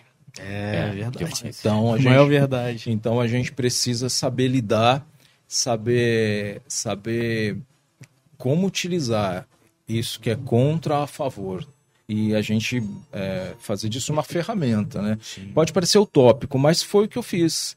Você diz não pra mim, isso daqui, esse copo não pode ser, sei lá, laranja. Eu vou falar, gente, mas agora eu quero fazer um copo laranja. É, ué. Agora, no, enquanto não fizer Eu, copo laranja. eu, particularmente, tem filme que eu prefiro só assistir no cinema e nem ver em casa, não. Pois é. É, Porque a sim. experiência é outra. É. É, vou citar um filme gringo, né? Eu sou do, do Cultura Nerd e tal. Um filme que eu vi no cinema que, pra mim, não, não presta eu assistir se não for no cinema, que é o filme do Coringa com o Joaquim Phoenix. Foi sensacional. Não tem como assistir aquele filme em casa, ele tem que ser feito pra assistir no cinema. Mas os, os filmes de efeitos especiais são feitos para sala de cinema. Verdade. né? O o cinema, gente, nunca um filme vai ser feito só. é, todo mundo que faz um filme. Ele pode estar fazendo diretamente para o streaming. O coração dele sempre vai estar, estar na É, sala de cinema. Sempre. É verdade, Você sempre vai é querer verdade. que seu filme chegue à sala de cinema e torça para chegar ao streaming. E é engraçado porque é, é um período não, não tão recente, mas ao mesmo tempo aí no meio do caminho. Era isso. Você lançava um filme numa sala de cinema, demorava dois anos até seu filme É. chegar em DVD, você assistir na te- televisão e depois terminar num canal. Um ciclo né? comum, né? Um ciclo um- comum. Uma entendeu? coisa que sempre teve também preconceito com dublagem. Ah, sim. sim. Rola um preconceito. é, assim, tenho amigos que não gostam, né? Eu falo assim, mas você vai botar um desenho animado pro seu filho assistir em inglês? Seu filho, né? Não vai entender, né? não vai entender. Mas eu acredito que o preconceito seja na questão de filme, né? De se dublar um filme, né? Que é, comple- que é feito para adulto e tal, que é outra coisa, que você pode assistir legendado e tudo mais. Mas eu tenho uma paixão, assim, por dublagem. E eu você- já assisti e vários existe, filmes é, dublados. Não, e existe, por exemplo, a Sociedade Brasileira de Dublagem, Uhum. é, esse- é, a internet, né? Sim. Pelo menos eu sou da época que não existia internet. né? Não existia assim, esse acesso, a gente Dessa a- forma, né? aconteceu junto, né? Eu sou da geração que veio junto. Então, é, hoje em dia, você tem, você tem acesso a dubladores, né? Você É. vai lá, entra no, no Instagram, É, na sigo alguns. plataforma, o cara né, tá perto de você. Isso cria uma afinidade, uma motivação que você acaba criando uma empatia para esperando aquela voz, né? Sim. Assim, determinado É. projeto e acompanhar, né? Grandes filmes aí, o próprio Wolverine, né, gente? Pô, a voz A é voz icônica. é icônica, né? É. Cê- vamos ser sinceros, quem é que. Óbvio, é, tenho certeza que quem gosta do, do legendado ouviu, mas também parou para ouvir filme, o dublado, dublado, né? Tem filme que eu prefiro legendado porque para poder ver a interpretação. Igual Coringa eu não assisti dublado. E tem filme que, na minha opinião, a dublagem salvou o filme. Pois é. Exatamente. É, tem, tem porque algumas tem um, tem um virar de chave ali, né? Porque eu, eu não é puxando sardinha pra gente, mas eu acho a nossa dublagem uma das melhores do mundo. Mas é considerada. Porque a gente tem pô, infinitas é, ideias e sons, e eu conheço pessoas que fazem até som com a boca pra poder fazer um efeito num Uhum. Sim. filme, um negócio. E é, e é- e é um, um mercado produtivo para você produzir áudio, para você fazer um desenho de som de um filme, de um projeto, você utiliza recursos incríveis. É igual, por exemplo, o preconceito do, de filme de super-herói. Cara, você tem que ter um talento, né, para fazer um filme desse. Porque nós somos bem Muito. exigentes, né? Hoje em dia a gente está assim numa média de exigência muito grande. Verdade. Que ótimo, né? Porque você imagina o que, que vai vir depois. É por isso que o James Cameron lev- leva 10 anos para fazer né, um, um, um filme dele. Mas assim, para você poder, para uma equipe fazer um filme de super-herói, você imagina os profissionais que vão estudar os recursos, é, Bastante, muito. criar recurso, criar ferramenta, criar Coisas que tecnologia. não tem, que não existe. Exatamente. Eu tenho amigos do entendeu? 3D que trabalham com cenário, com texturização e renderização, criação de personagem, que tudo isso tá, tá num filme hoje em dia. Não, e o ator que ele aí fala, ah, porque essa interpretação é uma Pô. interpretação mediana. Uhum. O cara tá interpretando com nada dentro Com de uma nada. tela azul. Exatamente. Como é que alguém vai dizer que isso é mediano, gente? Verdade. Você entendeu? Eu acho que assim, Eu acho mais difícil até. é muito mais difícil. Então existe um julgamento, porque a gente está sempre apto a julgar, né? Está Aham. sempre apto a dizer que eu sou o melhor, que eu sou o pior. E eu acho que esse sentimento está muito também é, presente em pessoas muito inseguras, porque a evolução vem, vai vir e vai ser cada vez mais rápida e ou você se aprimore ou você acompanha o mercado Eu vou ficar pra trás. ou você vai ficar num senso de dizer, ah, isso não concordo, mas não concorda É. porque você não faz. E agora tem, Exato. e agora a gente tem um metaverso. Como que vai ser os Pois é, filmes? Você Exatamente. está dentro de um filme, né? Exatamente. Assistindo dali. E que influencia, você vê, né? Como o áudio, falando do audiovisual mais uma vez, o audiovisual e seus recursos influenciando na evolução do ser humano, né? Mais uma vez. Mais verdade. uma vez. O mundo é Sim, audiovisual. Não adianta. É, é a, a comunicação é audiovisual. Né? Você, você pega um aplicativo. Nesse aplicativo que você vai chamar seu carro. Lá tem os dados do motorista, tem a foto do É. motorista, você tem acesso à comunicação com o motorista, você tem a opção de andar num carro que pode ser é, gravado ou não. O mundo é audiovisual, Total, gente. Total. né? Não, muito legal. E, e, assim, em relação à, à parte da produção, direção de um teatro, de uma peça de teatro e um filme, quais são as principais diferenças que você chegou a ver desde quando você pegou aquela peça, né, teve um sucesso e depois foi pro, pro, pro cinema? Quais são a- as maiores diferenças que você percebeu, assim? Tudo. É. São, não tem como comparar. São, é, primeiro que é uma forma de atuação diferente do ator. É uma forma de lidar diferente com a emoção.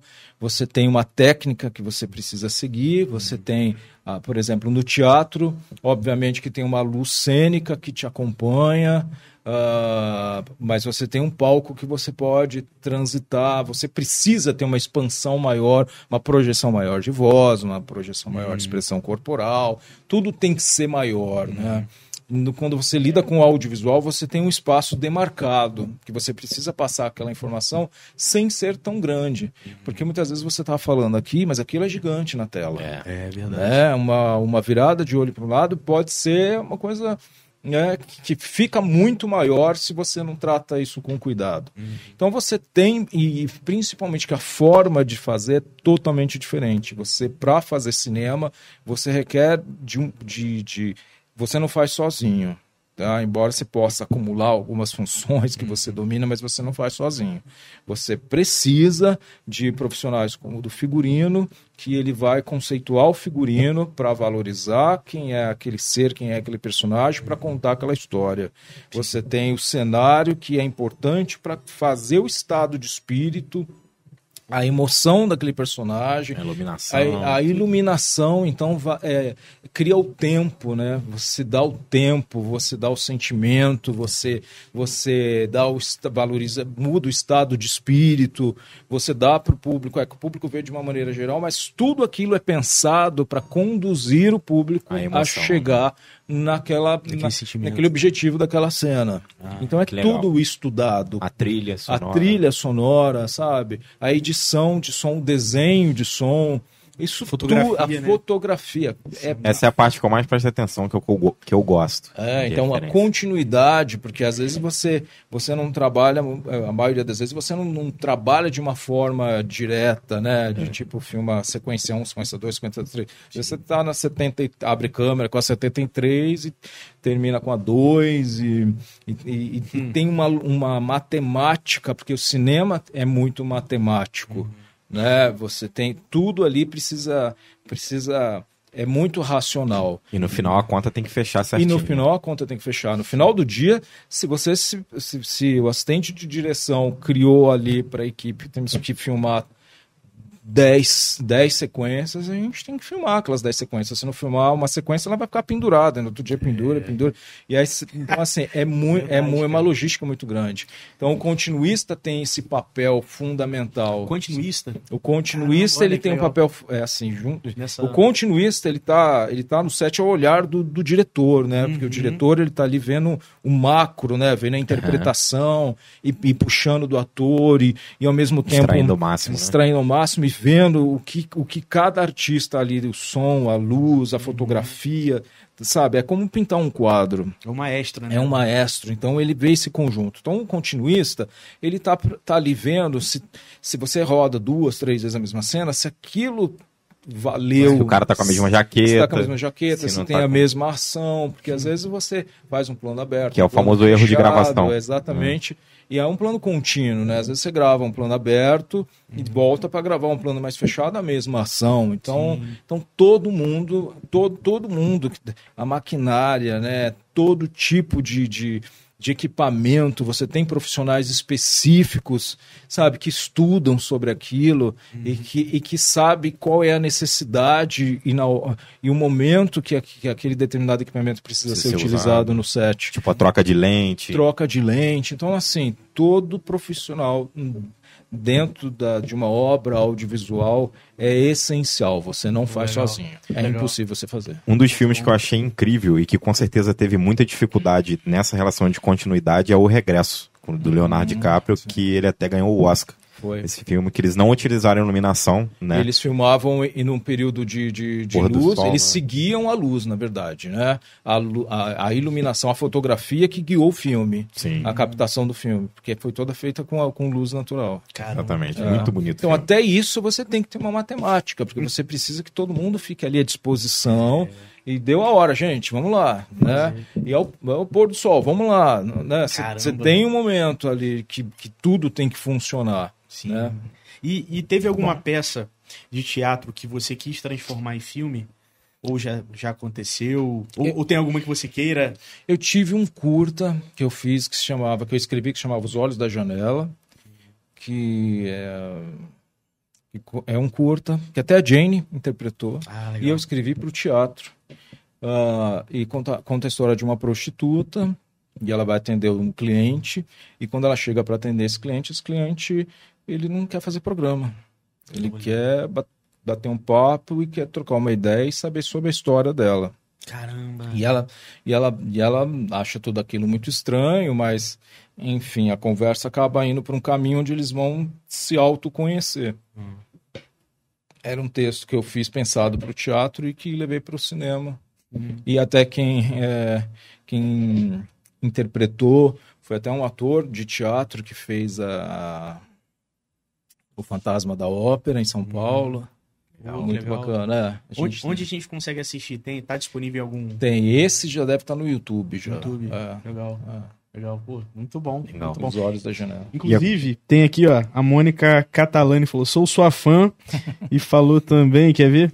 Eu não sabia que você também atuava. Quem disse isso? a Mônica. Pode esquecer que esse momento passou.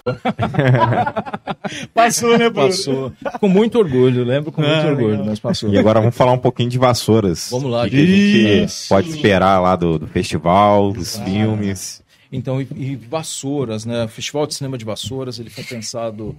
Uh, eu e a Jane, a gente sempre teve esse. Por ter esse, essa, essa ligação com o público, sempre fazer muito parte da nossa vida, né? Uhum. Então, era um festival que, quando a gente idealizou, nós sabíamos já de, de, de, dos festivais que são né? Você tem Festival do Rio, ah. Gramado, você tem grandes festivais que já são pensados para a indústria, né? É, mas nós queríamos fazer um, um para o público sabe? Que as pessoas entrassem na sala de cinema e se apaixonassem novamente pelos filmes nacionais, né?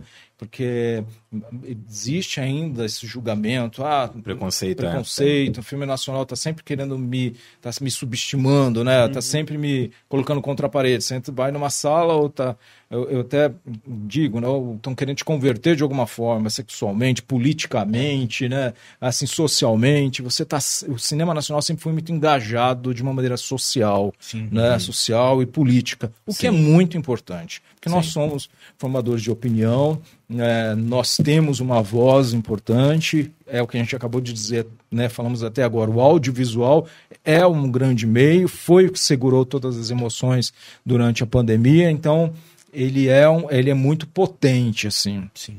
Mas as pessoas também precisam. É, você pode fazer também política levando as pessoas para a sala de cinema e tirando ela de um momento de caos, né? De um momento de amargura, de um momento de dor, de um momento que ela está ali. Para se distrair, né? É, assim, Verdade. sabe? Então. É... é engraçado que eu vou falar uma coisa que eu, eu falei isso e ao mesmo tempo me veio uma cena na minha cabeça, o quanto isso é presente na minha, na minha vida. Eu perdi um irmão em 2010 e a gente e ele morava em Araraquara e é sempre uma preocupação muito grande com a minha mãe, com a minha mãe. Uhum. E, e passou aquele momento do velório, aquela situação toda. Mas antes da gente ir embora, a gente foi ao cinema. Olha, que legal. Caramba. Então, assim, isso está muito dentro da nossa família.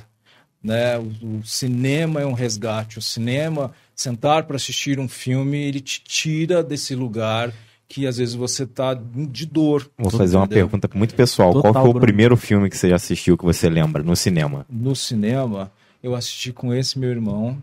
Caramba. Uh... Uh, gente, o nome do filme, peraí. uh, não, tá me vendo o nome, não tem nada a ver. Aquele que, que do crocodilo. Uh... Crocodilo Dante? É. Olha, o meu foi 101 dálmatas, viu o seu? Star Wars, Star Wars. a ameaça fantasma, você junto começou, com meu pai. Você começou muito bem, né? muito bom. Tá mas, mas, Bruno, o que você, você falou, é, eu sinto exatamente a mesma coisa. Quando você tá numa sala de cinema, você esquece de todos os boletos, né? Você todos esquece problemas. todas as tarefas que você precisa entregar você, parece que você entra num universo que é absurdo, assim, é uma, é, né? Eu tive agora, recente, uma perda muito grande, assim, uhum. que foi o meu continuista. Uhum. E que, hum. inclusive, trabalhou comigo no Garoto, assim. Uhum. Ele foi o único que assistiu o filme até agora, de uma forma pública. E ele estava no hospital, ele estava no hospital. O Sapo, uma pessoa muito especial, que com certeza todo mundo sente muita falta e vamos sentir falta, uhum. mas eu fiz questão de que ele assistisse um dos cortes do filme. Uhum. Enviei para ele o link, ele assistiu, a gente conversou e ele vibrou e, que ele e trabalhou comentou, junto, né? trabalhou, ele, era, ele era uma das pessoas mais ansiosas assim. Ah. Então para mim o cinema está muito associado à cura. Sim. Por isso que eu acho que uh, a gente pode pode protestar promovendo uma cura, sabe? Assim, mas Sim. não é uma cura forçada. Mas você tirar as pessoas desse, desse lugar que às vezes elas precisam, né? E que não encontram no cinema nacional. E que encontrou, por exemplo, é, recente no, com Paulo Gustavo. Sim. É, por isso que se tornou a, a, maior bilheteria. Porque ele estava te levando para esse lugar. Né? Ali ninguém se sentia. Ali todo mundo se identificou. Ali ninguém se é. sentia agredido. Ele, ele, ele, ele, estava propondo entretenimento. E eu acho que o cinema é isso. Sim. E nós somos brasileiros, nós somos um povo extremamente criativo, a gente é. tem talentos. Você vê, né?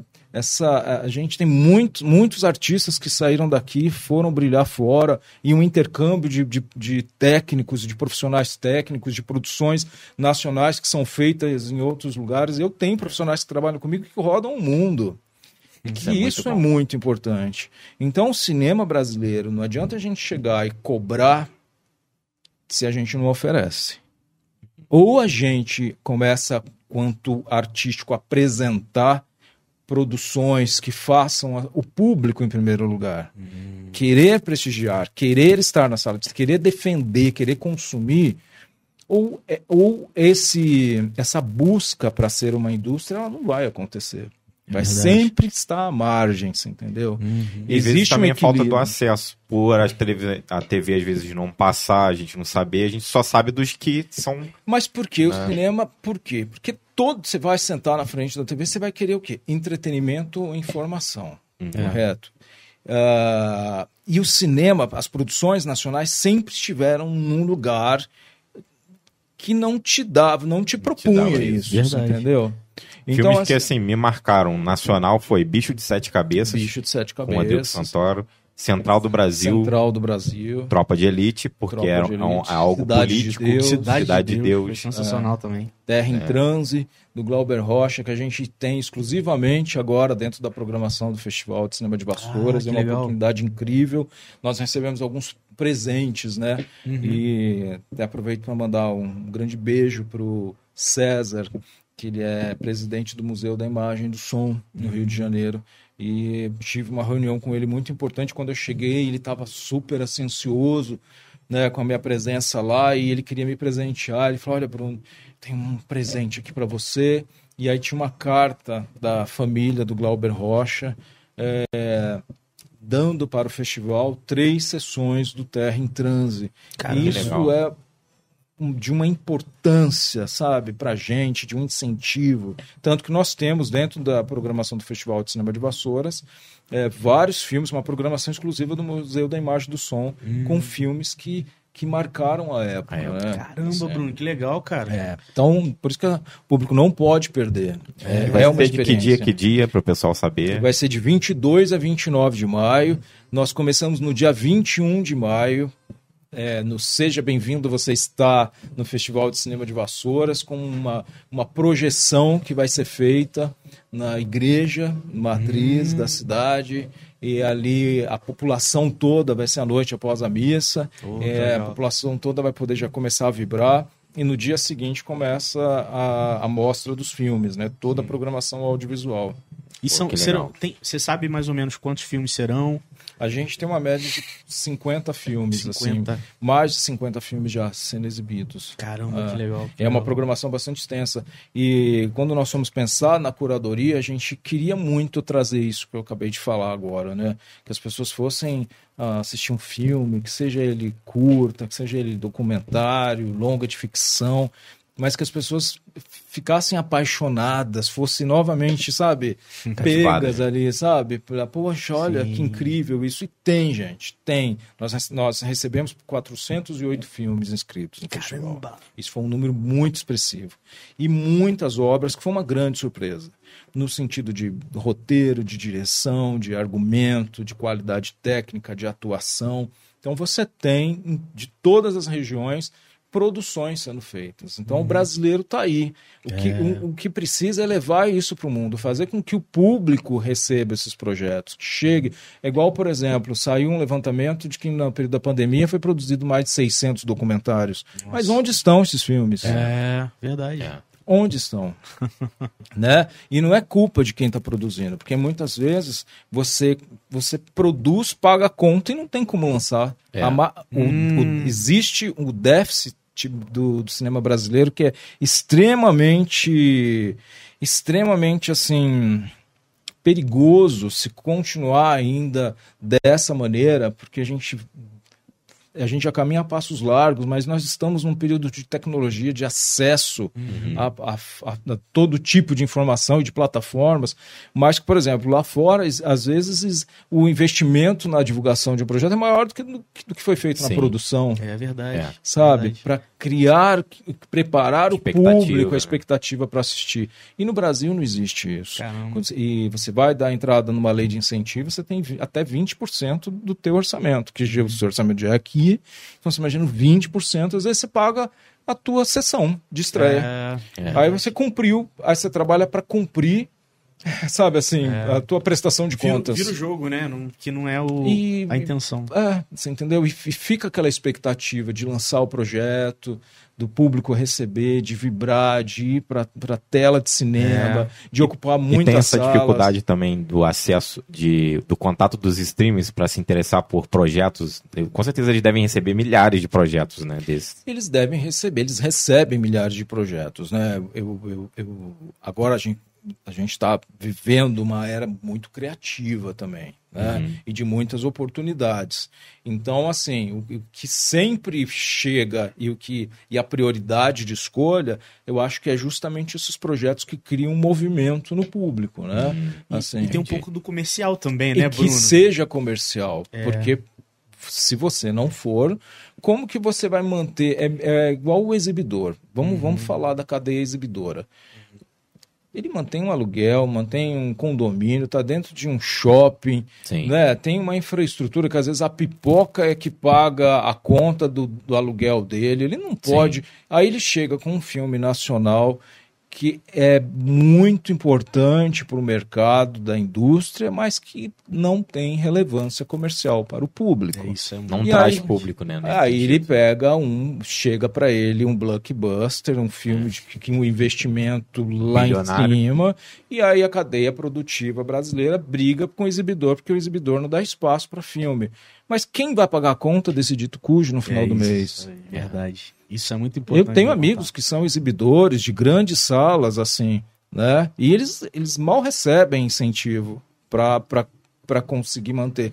E o público é exigente, ele quer um bom som, ele quer um, uma boa poltrona, ele quer uma boa tela, ele quer uma infraestrutura técnica, principalmente o público atual, Sim, né? Que você tem uma tecnologia na sua palma da mão. exatamente. Então, assim, agora virou mais ainda a- a- essa exigência técnica e manter o público em sala de cinema ficou muito mais caro. Sim. Porque justamente ele tem uma alta tecnologia para assistir um filme no metrô, no ônibus, sentado na praça, em qualquer lugar. Em casa Em também. casa. Então a verdade. opção de estar numa, numa sala de cinema é uma experiência.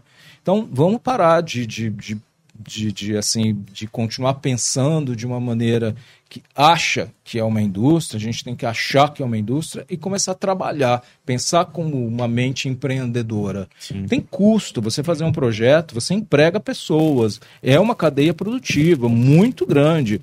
Sabe, assim, você, o- é, você emite nota fiscal do valor que você recebe, os profissionais emitem notas fiscais dos salários que eles recebem, é, é, é, imposto. gera impostos para o país, É gera business, né? emprego, você entendeu? E teve um período que o cinema gerou mais, mais ren- renda para o país do que o turismo. Caramba. Só que assim, não adianta você apresentar números. O cara que vai na sala de cinema, ele não quer ver uma planilha, ele quer ver uma obra. É. Você entendeu? E se tivesse um incentivo do governo para exibição de filmes nacionais, acredito que é. Mas né, tem, ele- Bruno, ou não? Existem fomentos, mas nós passamos por um momento bem difícil. Ah, legal. né? Assim, existe, principalmente nesses últimos tempos que a, que a, que a cadeia produtiva É. quase foi a zero no país. Então, o que era difícil começou a beirar o impossível. Sim, sim. E aí as produções lá de fora que não têm a mesma forma de fazer continuaram produzindo com a sua dificuldade, mas venceram. uh, estão chegando agora no mercado com essas produções internacionais, que vão brigar com as nacionais que estão tentando sobreviver e de uma maneira com um caos maior. Sim. Sim. Você entendeu? Mas eu acho que é isso. Eu acho que é um, é, é um grande equilíbrio. Pode ser maior utopia que eu estou dizendo. Mas a minha vida foi baseada nisso. Sabe? Eu sentei com pessoas que não gostavam de cultura, não gostavam de teatro, mas assistiram meu espetáculo, contrataram meu espetáculo e se apaixonaram pelo que estava vendo ali, sabe? Se eu fosse julgar também, ah, você é um cara que é contra a cultura. Mas ele me deu oportunidade para que eu Ah, pudesse legal. me apresentar. Eu acho que você tem que, a gente como nós, como agentes culturais, a gente precisa oferecer para o público esse entretenimento, como agora o Paulo Gustavo fez. Sim. Né? E Verdade. ele veio do teatro, foi ali para o cinema, ele venceu, e ele também era uma mente criativa, era o roteiro, era, sabe, todo o envolvimento. Essa o projeto nova era geração, ele. né? É. O projeto era ele. Isso envolve todo mundo, envolve os técnicos, envolve os atores, Uhum. envolve os atores saberem que o público é, é a grande. É, é- é- o, é- o artista não vive sem o público. E essa aproximação. Por isso que o público questiona tanto os artistas que ainda continuam com esse ar meio. Aham. Né, É verdade. Ah, Um o Milton altar, né? Nascimento falava isso, né? Todo artista deve ir aonde o público está. Tá numa exatamente, música dele. Exatamente. Uhum. É isso. Cara, muito legal. Muito vamos, bom, cara. Vamos dar uma olhada aqui rápida aqui nas perguntas. Deixa eu ver aqui. Para, ó, a- a- inclusive a Mônica também comentou aqui. Parabéns, Bruno e Jane, por fazer e apoiar ao- o, o cinema. Agora com mais essa atitude desse festival que vai ser incrível. Legal, cara. Deixa eu ver aqui. Uma das referências mais incríveis. Muito orgulho. Mark Saglia. Parente.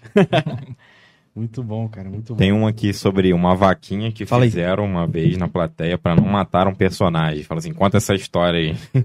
Sério? Fizeram pra É, não matar fala assim, personagem. Fora o dia Foi que o Mark, fizeram né? uma vaquinha na plateia para não matarem um personagem. Gente, eu não sei desse Marca. episódio. Mark, Eu qualquer coisa. chamar tá ele mais pra me lembrar dessa história. Muito bom. Mas imagina, uma, uma vez eu fiz um filme no Rio de Janeiro que eu precisei contratar uma cabra. Sério? E aí eu falei, gente, pra um média-metragem. Chama Tem Dia que de Noite é Foda. É o nome do filme. Maneiro. Maneiro. E aí eu fui no Mercadão de Madureira. E Cheguei no Mercadão de Madureira. Aonde vai encontrar uma cabra? Onde vai encontrar uma cabra? Gente, fui comprar uma cabra no Mercadão de Madureira e ela estava condenada a, Calma. ao sacrifício, né? Caramba. E aquilo eu fiquei espantado, porque eu sou. Eu pulo, né? Sou vegetariano. Então, se a formiga tá aqui, eu, eu pulo, né? Tipo, vem um mosquito, eu. Dá licença, ele vai embora. assim, é, imagina, eu tinha uma cabra em, em cena, e eu falava, mas eu não. Por que, que eu vou fazer? Não vou deixar ninguém comer essa cabra, né, gente? Matar a coitada, né? Sei que eu convenci uma instituição a receber ela com a garantia de que ela não fosse morrer. Cara, Mas Legal. salvei uma vida. Caramba. Nossa. Bruno, eu fico imaginando, deve ter muita história assim, né? Muito. De perrengue. cara. Muito. Ixi, demais. e, e era na casa de uma pessoa que cultivava maconha. Então, você imagina, era, a gente olhava para o lado e tinha uma- as caixas de leite dele, eram plantações, assim, né? E eu com uma cabra tentando salvar ela do sacrifício, tentando fazer um filme. Esse é o cinema brasileiro. Caramba, Resumindo, né?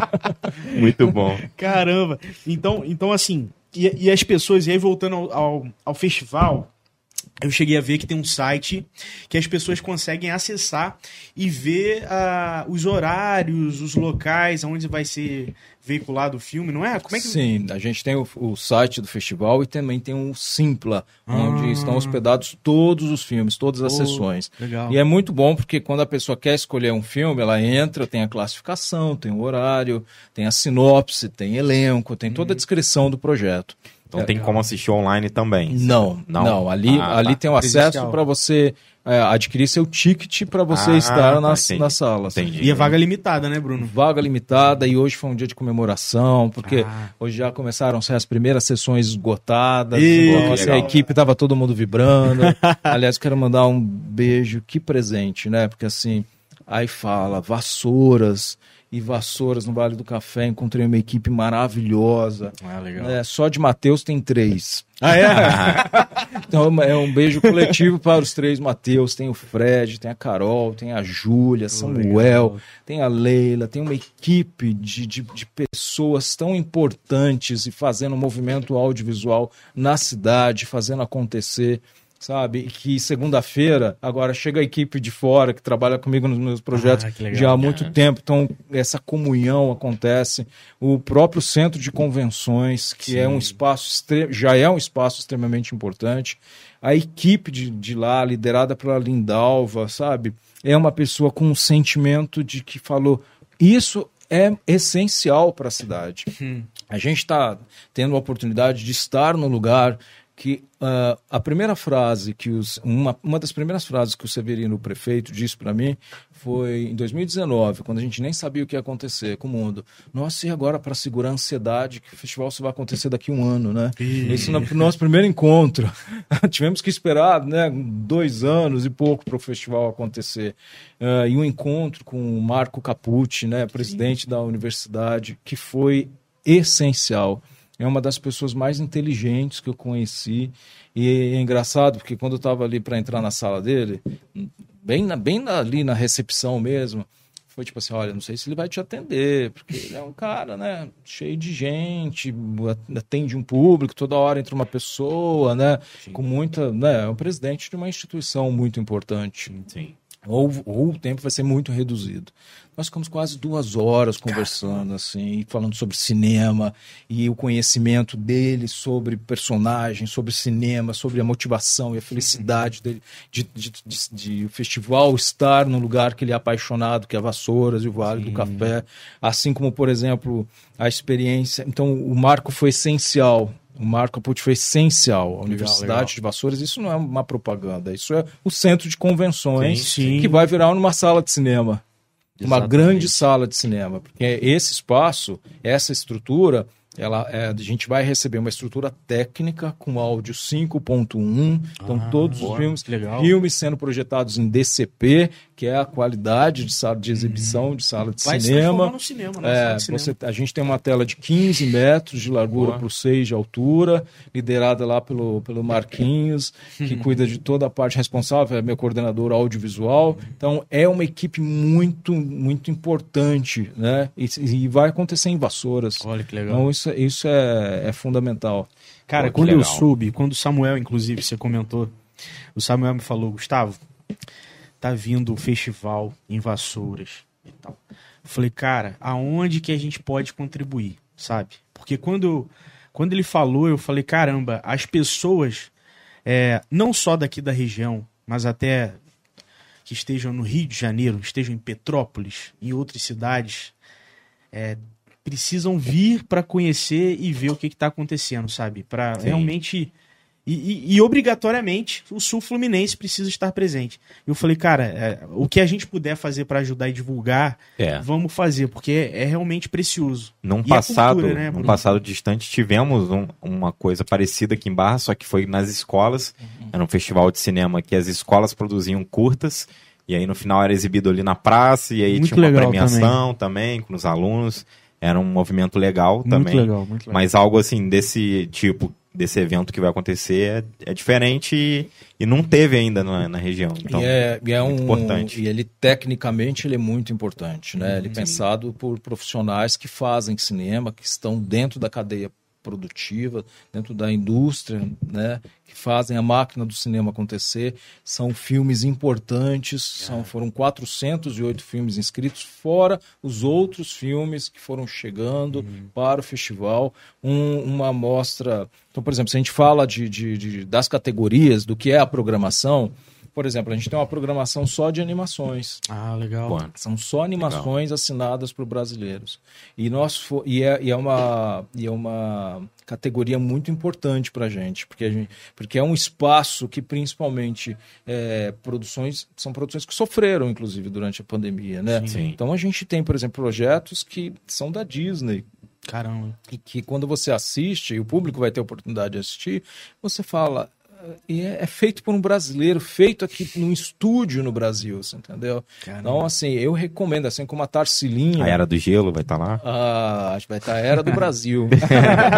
É porque é feito por um brasileiro também. É, sim, não, com certeza, mas trazendo para nós são filmes temáticos que se passa, que a história se passa no Brasil. No Brasil. No Ah, que Brasil, legal, pô. Sabe? Que legal. E que, e, que e, e eu vou mais além, porque assim, o recurso, que a gente fala tanto sobre recurso técnico, né? Aham. Até meio, meio subestimada a questão de, de, de animações brasileiras, Uhum. tem filmes que não perde nada, Nada. Absolutamente nada. Inclusive tem filmes que essas pessoas vão assistir e que agora vão ter o segundo que estão sendo produzidos, já vai produzir a série Nossa, dos que filmes legal. e que estão lá estreando no Festival de Cinema de Vassouras. Que Uma, maneiro. uma dessas artes que eu gosto muito também é stop motion. Ah, sim, com certeza. Né, Tem algum aí nesse meio? Tem, vocês vão ter que lá assistir. Ah, aí sim. Vamos dar uma olhada no Simpla lá no Outra- site, é, né? Outra, aí a gente avança na categoria, a gente tem os curtas nacionais, cur- é, curtas de, de ficção, né? Nacionais que são importantes, que representam várias regiões também, e que é, alguns. é, eu cheguei a assistir mais de uma vez enquanto estava fazendo a curadoria, porque é, a gente, é, foi, foi assim. Uma surpresa no sentido de que num período tão difícil Conseguiu se produzir. conseguiram Caramba. produzir é, obras tão importantes. Imagina E- num contexto. Imagina Melhor, num né, contexto Bruno? melhor, é isso que eu falo. Imagina num contexto melhor, numa condição devida, né? Que, que, que todo mundo vai ganhar. Aí nós temos curtas documentários, que o documentário é uma possibilidade de você abordar um assunto, de trazer uma temática, de, de, de criar uma discussão entre o público, de gerar uma.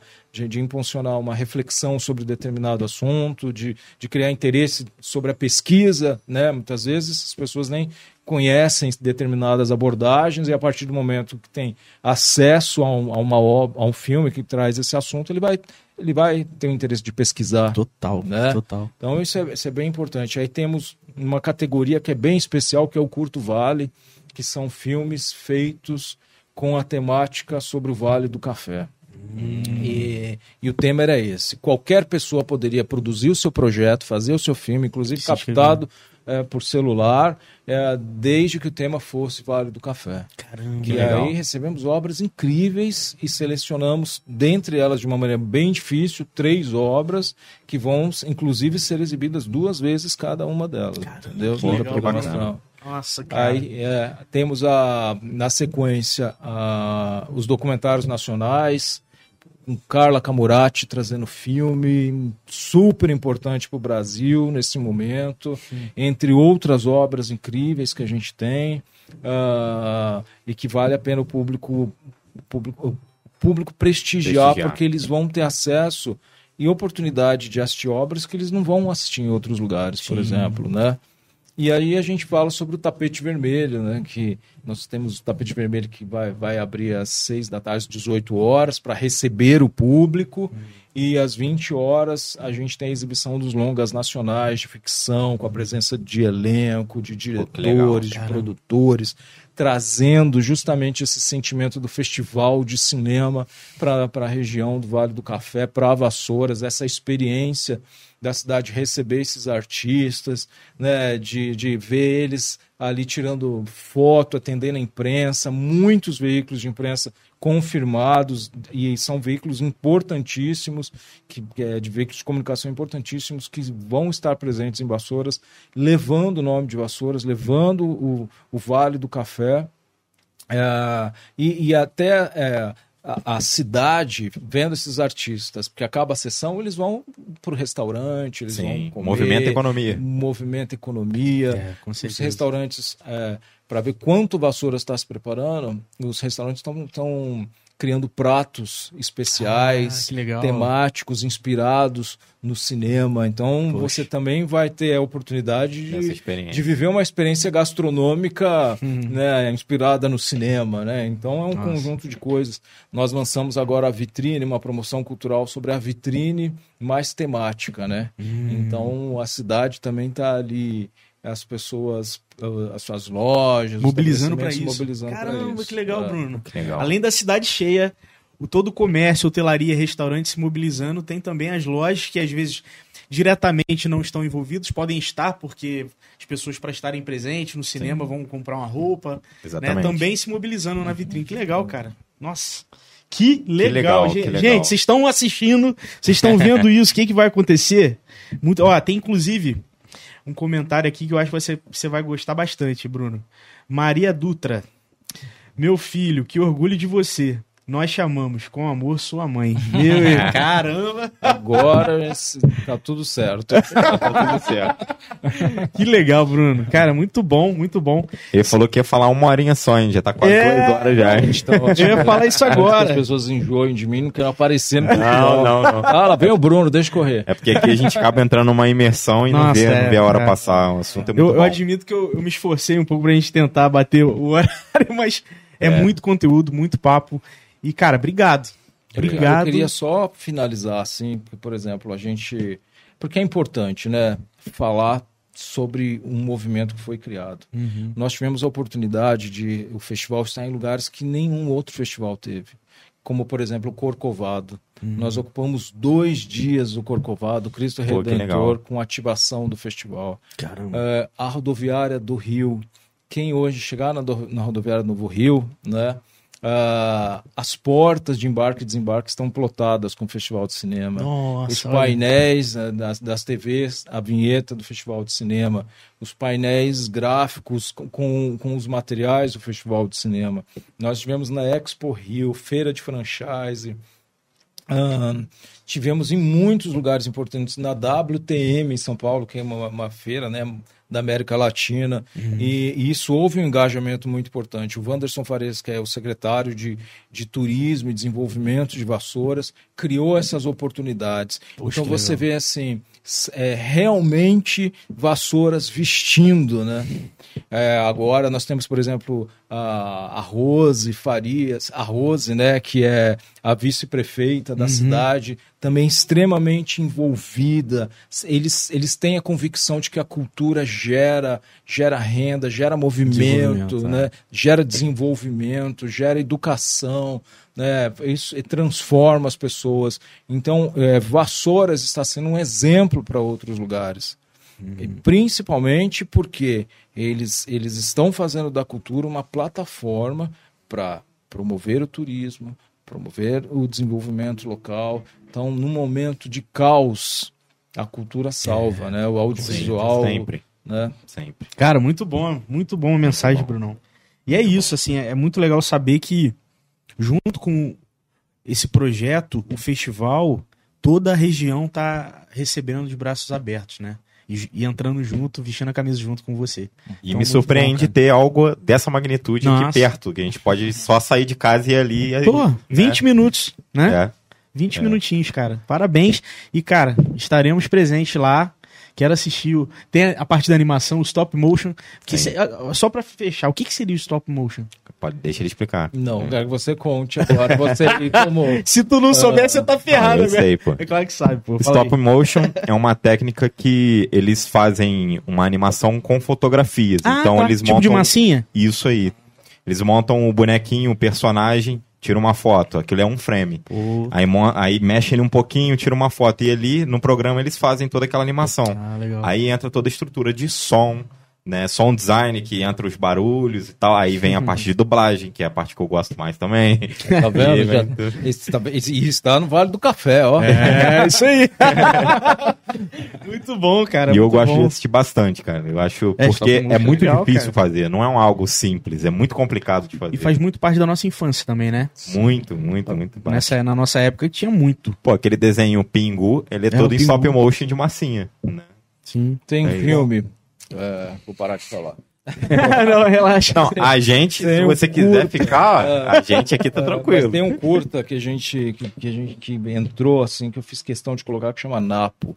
É um curta delicioso e eu falei, gente, ele tem que estar tá todo dia. Então ele vai ser o filme de abertura da, de todas as sessões de animação. Nossa, assim. que legal. É muito bacana. E feito para o brasileiro, uma obra lindíssima, premiada, assim, pelo, no mundo, assim, é muito importante. Poxa, Pô, já legal. temos vários, vários tá spoilers aí, Bruno. Aí. tá criando expectativa boa.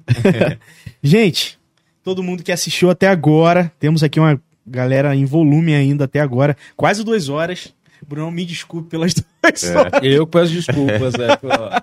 Mas obrigado, cara. Valeu por ter vindo, falado um pouco da sua história, da, das intenções do festival, cara. E ó, todo sucesso. Carreira, sucesso. para vocês lá, viu? Uma outra vez vamos combinar pra você ficar mais de duas horas, conversar mais. É bom a gente sempre limitar o tempo, ele vai dobrar, né? Então é bom a gente ter uma expectativa porque ela vai dobrar. Igual orçamento de obra, né? É, é, pois é. é. Agradecer também, obrigado por ter vindo. É, é um, um assunto que eu gosto muito. É, é, é uma, uma tipo de cultura que aqui no interior a gente tem pouco e vai ser muito bom.